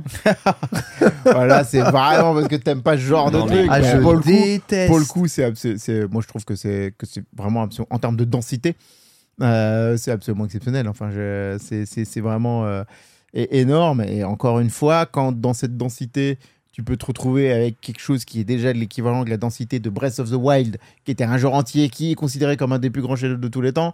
C'est là tu te dis que quand même ils ont ils ont su faire en termes de contenu. De toute façon, pour moi, hors DLC ou quoi que ce soit, c'est le jeu solo qui à la sortie a le plus gros contenu de tous les temps. Oui. C'est oui, le jeu solo Ça, qui à la sortie a le plus gros contenu. de Il en tous les temps. ridiculiserait presque Elden Ring qui était déjà un Mais mastodonte J'ai fait Elden Ring, gigantesque, j'ai quoi. fait Elden Ring à 100%. Non mais c'est débile. hein. Euh, j'ai fait Elden Ring à c'était- 100%. C'était n'importe quoi C'est bien en dessous de, de, de Breath- en termes de contenu. C'est bien en dessous de, de Tears of the Kingdom. Elden Ring, on, on peut le voir à peu près au niveau de Breath of the Wild. Tear Kingdom, il monte sur les deux et, Non, mais ça, par et contre, il là- fait du surf. hein. Là, par contre, par Non, contre, mais mec. t'as t'as totalement raison. C'est juste, Non, mais c'est vénère. on, on peut résumer mais c'est très trop, facilement. c'est trop, c'est trop, c'est trop. c'est Bah, c'est c'est- Bah, c'est si trop, tu veux le faire à c'est- 100%, oui. C'est trop, mais encore une fois, ça dépend de l'expérience de jeu que tu as. C'est encore un jeu que tu peux finir relativement assez vite. Je rappelle que tu as des speedrunners qui le torchent déjà en une heure et demie. hein, et à mon avis, ça va descendre. Ça va descendre en dessous d'une heure, à mon avis, avant la fin du mois de mai. Et euh, à l'LGDQ 2024, il va y avoir des trucs qu'on a- qu'on pas. Mais le, le- le fait est que c'est la même philosophie finalement, pour les Korogu. Nintendo avait expliqué que les Korogu. Concrètement, tu n'es absolument pas obligé de tous les trouver. Le jeu ne te demande même pas de tous les trouver. Il se fout de ta gueule quand tu les as tous trouvés en te filant une merde en or. C'est une façon de te dire t'es vraiment un gros pigeon d'avoir essayé de tous les trouver. Vraiment, ta récompense, c'est de la merde parce que tu l'as mérité. Et la philosophie globale de Tears of the Kingdom, c'est presque ça. C'est ce côté il y a une boulimie de contenu, mais à aucun moment on veut que tu fasses tout. Si tu as envie de tout faire, eh, fais tout. Et moi, le premier, je vais tout faire parce que moi, de toute façon, j'ai un gros problème pathologique avec ça. Mais le jeu ne veut, ne- il n'est pas là pour t'inciter à tout faire. Il est là pour t'inciter à faire ce que tu as envie de faire. Ah, Mais moi, ça, c'est un truc, euh, bah, déjà, bah, avec Breath of the Wild, je l'avais parfaitement intégré. Je suis complètement à l'aise par rapport à ça. Maintenant, j'aime bien compléter la cartographie des maps. Bien sûr. Et, euh, et euh, donc, euh, je, vais, je vais continuer d'explorer, en tout cas, le jeu avec un immense plaisir. De toute façon, plaisir, je dis, qui est identique à Breath of the Wild. C'est là que je dis, pour moi, Breath of the Wild, c'est un jeu, il avait 10 ans d'avance. C'est ce que je disais avant le podcast. Mm, mm. Breath of the Wild, c'est un jeu à 10 ans d'avance. Tu te retrouves 6 ans plus tard. pff, Personne personne l'a égalé et le jeu qui le dépasse, bah, c'est Breath of the Wild. Donc, donc, donc, ju- justement, imagine un peu ce qu'il a fallu faire. T'as fait Breath of the Wild en entier.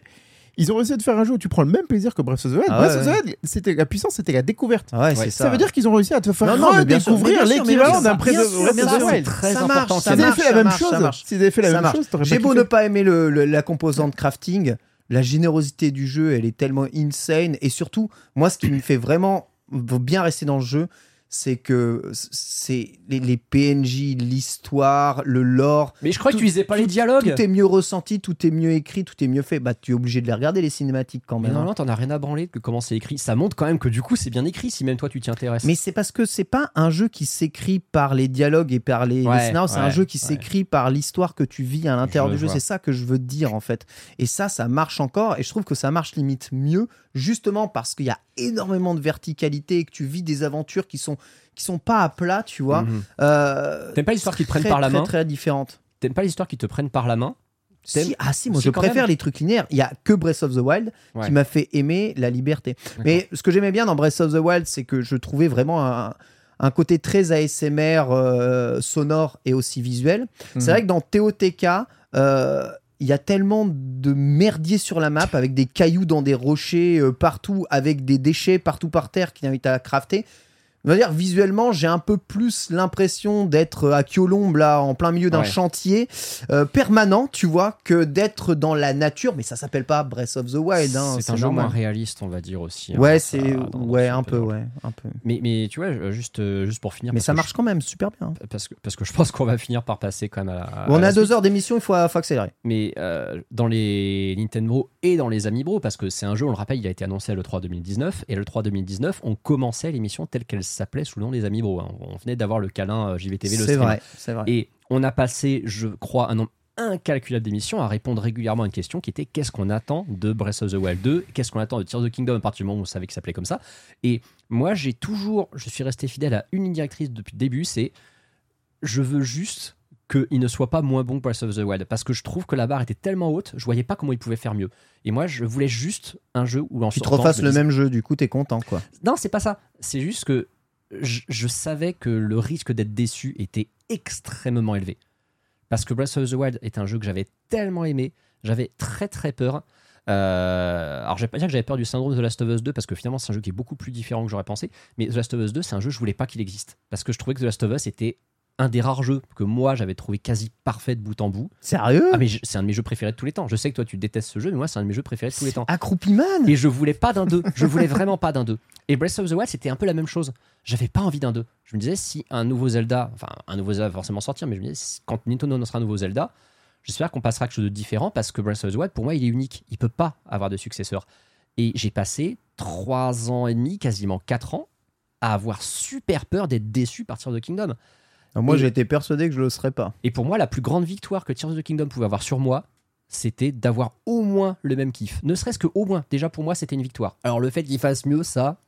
Mec, t'as relancé Breath of the Wild 6 ans Ouais. plus tard et t'as eu le même kiff. Ouais. Donc là, tu relances Breath of the Wild of the Kingdom, euh, bah t'as le même kiff, c'est normal. Non, il est au-dessus. Tu kiffes juste Breath of the Wild, il est juste au-dessus. Et, et Dieu sait que Breath of the Wild- Alors, je, je- Évidemment qu'il est au-dessus, il offre trois fois plus de contenu. J'ai un peu, j'ai un peu trollé sur Twitter. Beaucoup de gens m'ont pris au premier degré parce que c'est Twitter. J'ai dit effectivement les haters avaient raison. euh, Breath of the Wild est vide. Non, Breath of the Wild à aucun moment je trouve que ce jeu est vide. Je trouve que les haters à l'époque avaient tort.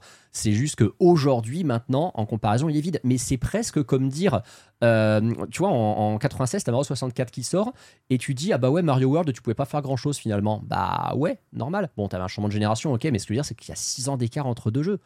Et c'est normal finalement que tu aies une évolution de ouf. C'est normal que Breath of the Wild, entre guillemets, ressemble à, ouais, un brouillon finalement. Un brouillon de Tears of the Kingdom. Cette fameuse euh, expression c'est- Ouais, que tout le monde a utilisé, mais, mais Bah, c'est vraiment l'impression que ça te donne. ouais. C'est que quand tu vois Ouais. Tears of the Kingdom, tu te dis, ok, je peux pas revenir à Breath of the Wild. Ouais. Il y a- il y a- voilà. Ah Mais, si, tu peux y euh, revenir parce que malgré tout, ça reste quand même. je- Je pense que tu ah, peux c'est y revenir. hein.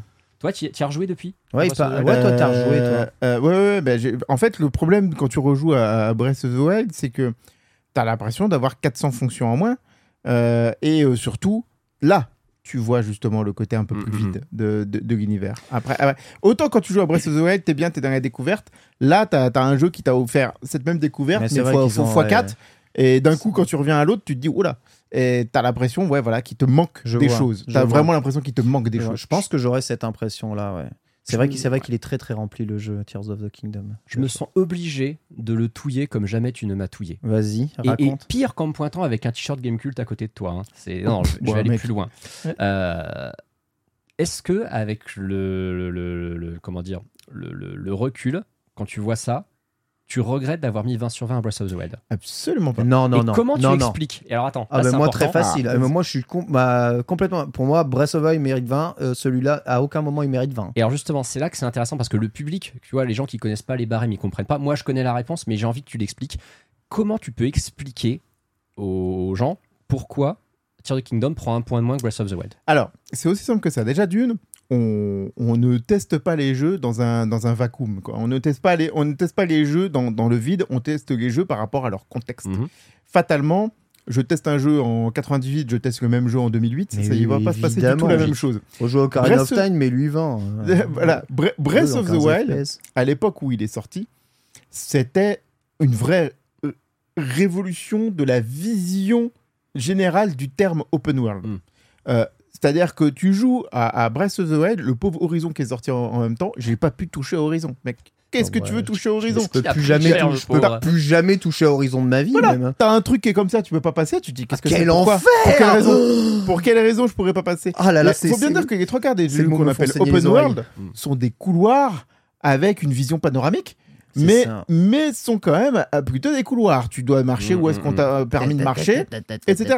Un jeu comme Red Dead Redemption, on me dit que c'est un open world. Mec, Red Dead Redemption, premier du nom, attention, je parle premier du nom. Mm. J'essaie de me balader à des endroits. Qu'est-ce que je me faisais chier quand je sortais du cadre de, des missions et de ce qu'on me demandait de faire? Même le 2, frère. T'as un dos ou truc euh, de, de temps en temps, mais, mais le jeu est pas construit pour que tu te balades n'importe où et que open t'attendes world qu'il se passe. Bre- Breath of the Wild, Breath of the Wild, attention, hein, c'est rien de plus moins que le premier Zelda en 3D. C'est vraiment l'idée du premier Zelda, c'était un vrai jeu d'aventure où vous éclipsez, vous partez et tout machin. Et Breath of the Wild, ils, l'ont fait, ils ont fait la même chose 30 ans après.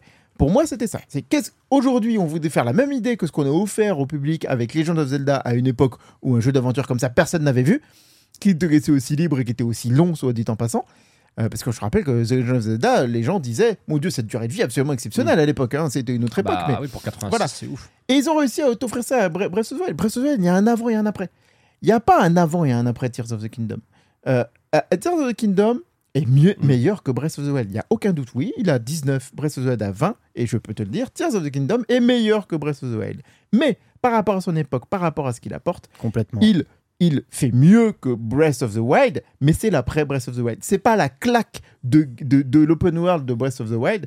Par contre, le, le contenu exceptionnel, c'est un chef-d'œuvre sans aucun doute. C'est pas un jeu que je vais mettre au panthéon du jeu vidéo Mhm. comme j'ai pu mettre Breath of the Wild, qui lui restera marqué à jamais comme le jeu qui t'a fait ou qui t'a ouvert les yeux. Il aurait pu avoir 20 si c'était aussi génial, mais que c'était pas autant Breath of the Wild quand même. Le jeu. Et il aurait surtout fallu Il qu'il révolutionne une deuxième fois. en Voilà, fait. il aurait fallu qu'il révolutionne une deuxième fois. Il révolutionne pas euh, en, en- en lui-même, il révolutionne pas. Par contre, il surprend constamment pendant des, des- des- des centaines d'heures. Par de contre, il fout tous les développeurs d'open world en PLS parce qu'ils disent putain, mais c'est encore un jeu Switch qui ridiculise tous nos open world. Ouais, en 4K. voilà, là par contre, euh, je ressors, tu sais, je rejoue à Pokémon vendredi, ouais. j'ai j'ai des, Non, larmes non, de- par- par- contre, des larmes de sang aux va- fesses, mais tout va bien se passer. Par contre, euh, juste un truc, faut quand même se rappeler que ce jeu pèse 14 gigas. Mais alors, alors ça, ça, ça, re- ça reste. On, on est quand même d'accord. On, on est d'accord sur un je point. viens de télécharger un certain jeu de combat qui en pèse Voilà. 5 fois plus là. hein. C'est une prouesse d'optimisation jamais vue dans l'histoire du jeu vidéo Tears of the Kingdom. Le jeu pèse pratiquement le même poids que Breath of the Wild pour trois fois plus de contenu. Quelle est cette dinguerie C'est quand même pas très Écoutez- joli. Il y a des chutes de framerate. Bon, il y a quand même des trucs. Ah oui, attention, c'est vrai hein. qu'on n'a pas dit ça. Mais C'est je- pas joli, si c'est joli. Moi, je le trouve. Ah, Attention, c'est artistiquement, oui. Techniquement, c'est à la tu- ramasse. Tu trouves qu'il est plus faible que Breath of the Wild Non. techniquement Hein Non, non, non. Non, en fait, il y, a des- il y a des effets de lumière. Typiquement, la partie haute euh, dans le ciel euh, Ouais, est, est plutôt nickel. parfois au niveau de la Ouais, Il y, a- lumière. il y a- il y a des- il y a des endroits, je suis désolé, c'est- pas joli. c'est Il, il peut être aussi joli que tu peux trouver Minecraft joli. C'est-à-dire Mm. qu'avec ton imagination, le visuel panoramique, les machins, c'est bien. c'est- En termes de représentation, c'est plutôt joli, bucolique. Il est bucolique.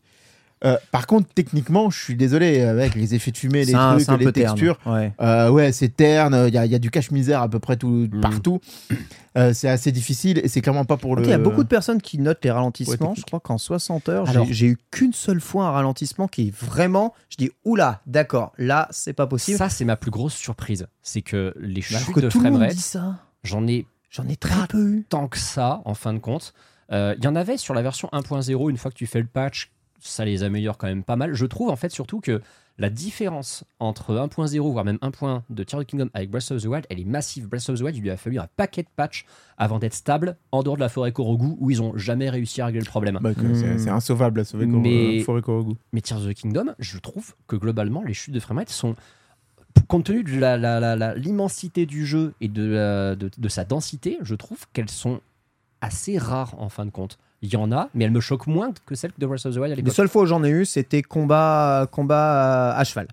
Combat à cheval, Ouais. plusieurs chevaux autour de moi, combat à cheval, je sors le, je sors l'arc, j'utilise le gyroscope parce que euh, essayer de viser avec euh, le stick c'est trop lent, donc gyroscope et là euh, le framerate était complètement frais. Bah, essaye un combat à cheval dans une forêt avec une cascade qui coule à côté. Je peux Ouais. dire que tu, vas- tu vas voir le monde tu avec des nouveaux yeux. fait, tu bosses à le ouais, problème, ouais, c'est que je, je- je choisis pas les situations dans lesquelles je me retrouve. Non. Euh, voilà. Quoi qu'il arrive, c'était notre avis sur Tears of the Kingdom. Pierre, est-ce que ça t'a donné envie de jouer au jeu? À mort. Euh, Et- surtout le côté. euh, parce que je connaissais pas du tout euh, ce côté-là, surtout le côté où ça révolutionne l'open world. Moi, je suis très friand d'open world en général, et j'aime beaucoup justement ce côté liberté. T'avais pas fait Breath of the Wild? Euh, j'ai fait très peu de Breath of the Wild, j'ai vraiment, genre, je pense 15-20 heures dessus, quoi, pas plus, Ouais. parce que la Switch était à ma sœur. Mais Ah oui, euh, t'as voilà, et du coup, moi, le premier truc que je fais dans les open world, c'est ne pas du tout faire la quête principale et aller aux quatre coins de la map Oh et voir ce qu'on la peut base. faire. C'est un jeu pour toi. courage. Voilà, c'est le, le premier truc que je fais, c'est jusqu'où on peut aller, quoi. Donc ça, ça m'a vraiment, vraiment donné envie, ouais. ce qui est complètement la base, évidemment. hein. Sachez que sur le post Patreon, vous pouvez trouver l'avis de tous les euh, abonnés qui ont commenté justement sur l'annonce de cette euh, fonction. Mais euh, il y en a même qui disent faut quand même que je finisse le premier, peut-être avant de faire le second. Sachez que ce n'est absolument pas nécessaire. Non, non, c'est pas nécessaire. C'est vrai que vu que c'est la suite narrative, euh, voilà. Mais si vous vous rappelez que, euh, on va dire dans le premier, il sauve Hyrule euh, et la princesse, ça vous suffit à comprendre que celui-là. Hein, je lirai juste le petit message de Yop que j'aime beaucoup là sur le Discord. Franchement, je suis accro. Nintendo est vraiment trop fort. J'aurais pas cru qu'on pouvait autant réinventer un jeu en reprenant autant d'éléments graphiques. Le gameplay est vraiment transcendé, vraiment une leçon au niveau des autres studios. Les améliorations de quelques éléments graphiques eh, ont toujours, euh, mais malgré le fait de garder le même gameplay, je ne ressens pas sur les autres jeux qui ont des suites, The Last of Us Part 2, God of War 2, Horizon 2 où on a plus l'impression d'avoir eh bien, une, une suite extension. Là, euh, eh bien, d'un point de vue du gameplay, il s'en sent évidemment transcendé. C'est sûr qu'en changeant toutes les mécaniques principales, il n'y avait évidemment pas trop d'espoir. Merci en tout cas pour tous vos messages. Justement, on va enchaîner avec la dernière partie du podcast, la FAQ. C'est parti tout de suite.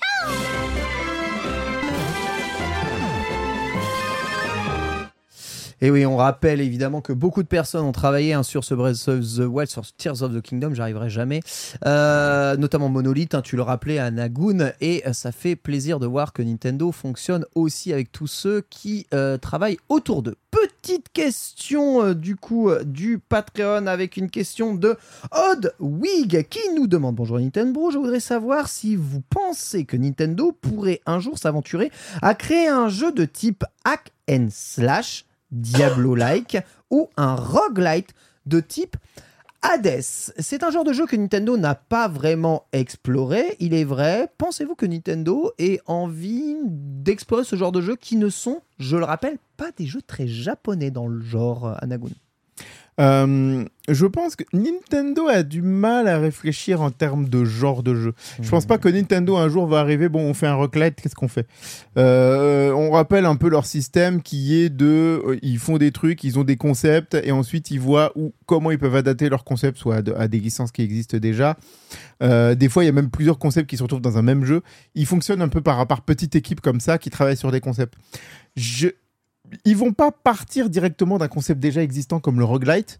Ils vont plutôt euh, faire, euh, faire à chaque fois différemment. Donc, voilà, je les vois mal. Peut-être qu'à un moment, ils vont tomber sur un concept qui va rappeler un peu les univers de roguelite et il y a des éléments qui vont rejoindre. Mais faire un pur roguelite ou un pur hack and slash, je que sans mal. Il y aura toujours un amalgame, on va dire, de genre. Euh, Antistar. Je suis relativement du même avis. C'est vrai que Nintendo a toujours cette volonté d'être très créatif. Euh, pas forcément l'intention de révolutionner à chaque fois, mais en tout cas, ils veulent essayer de proposer quelque chose de différent.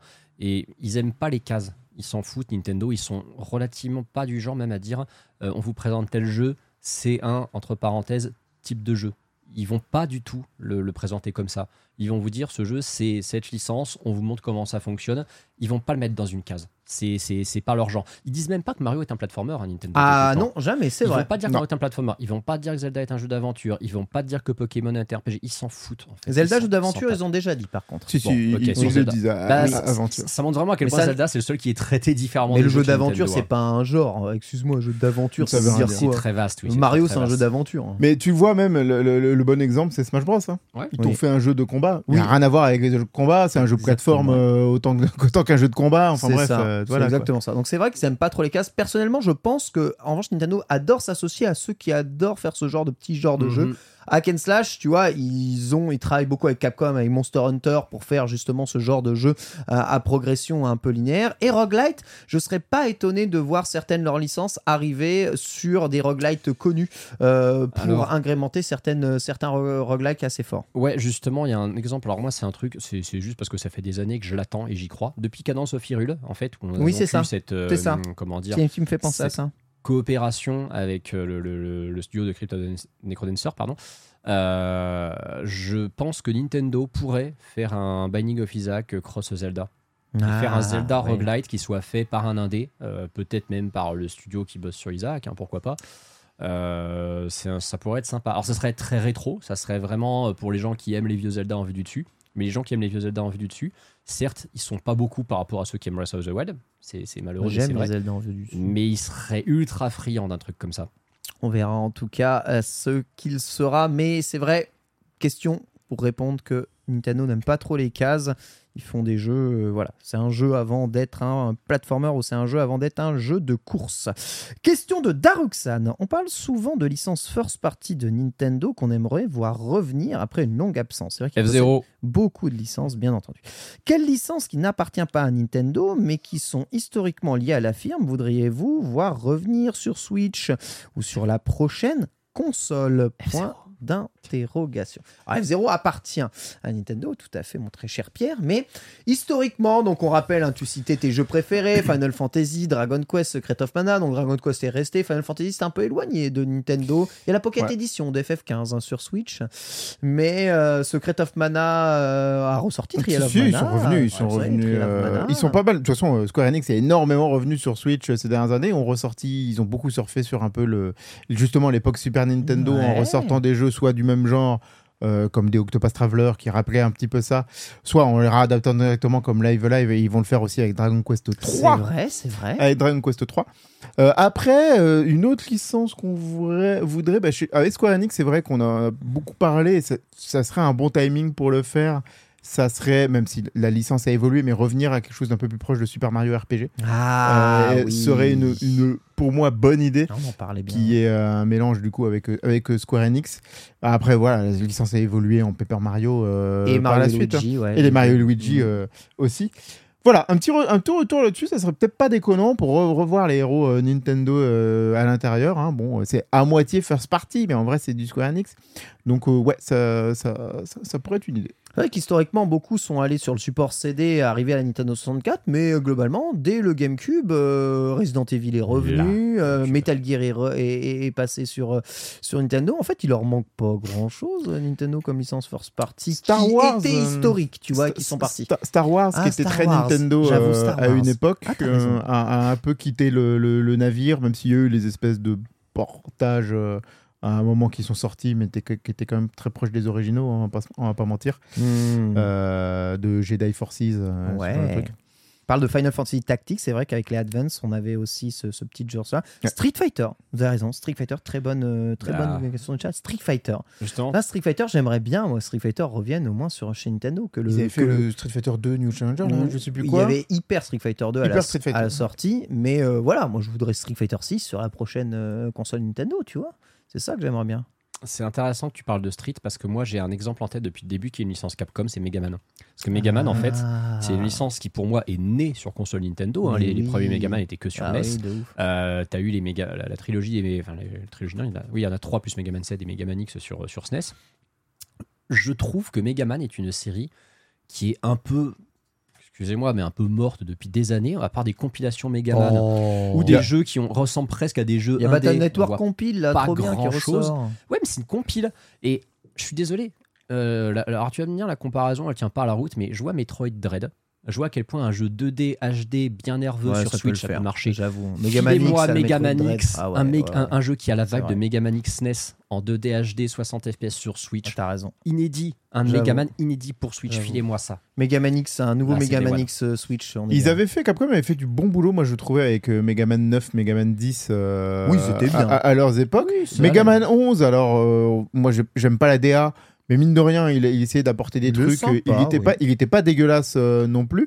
Ils, ils ont réussi à faire des trucs sympas, donc Megaman n'est pas totalement mort. Après, je sais pas quelles étaient les ventes euh, de ces jeux derrière. Voilà, un petit Megaman 12, euh, ça, ça serait pas déconnant. Voilà en tout cas pour nos réponses. Question de LuxPix. Est-ce que Nintendo a quelque chose à changer dans sa communication, incluant sa relation avec la presse? Question évidemment très centrée parce qu'on reçoit un homme de presse ici, en préparation de leur future nouvelle console et ou de l'évolution de la communication du secteur général.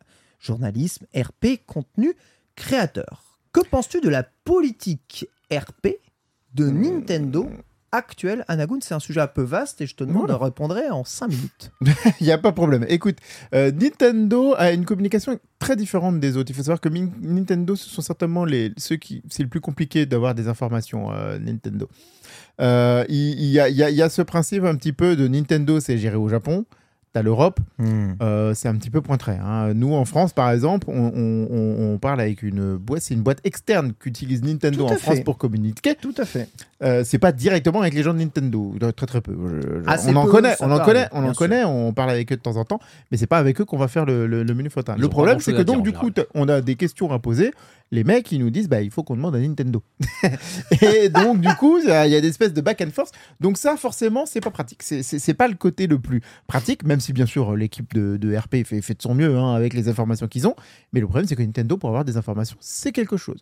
Pour être allé dans les locaux de Nintendo Europe euh, il y a pas longtemps, crois-moi, je suis allé à Ubisoft. À côté, j'étais en train de marcher au, au café du coin. hein. Ah ouais. Euh, c'est quand tu rentres chez Nintendo, c'est Ouais, si on m'a pas pris les tes- empreintes. t'enlèves tes chaussures, on prend Ah, tes empreintes. non, euh, mec, c'est c'est ça. il y a full corporel. signes un truc sur deux feuilles, il faut que ça passe à travers, faut machiner, c'est limite. euh, Vraiment, j'ai- cru à un moment qu'ils allaient prendre euh, ma salive ou.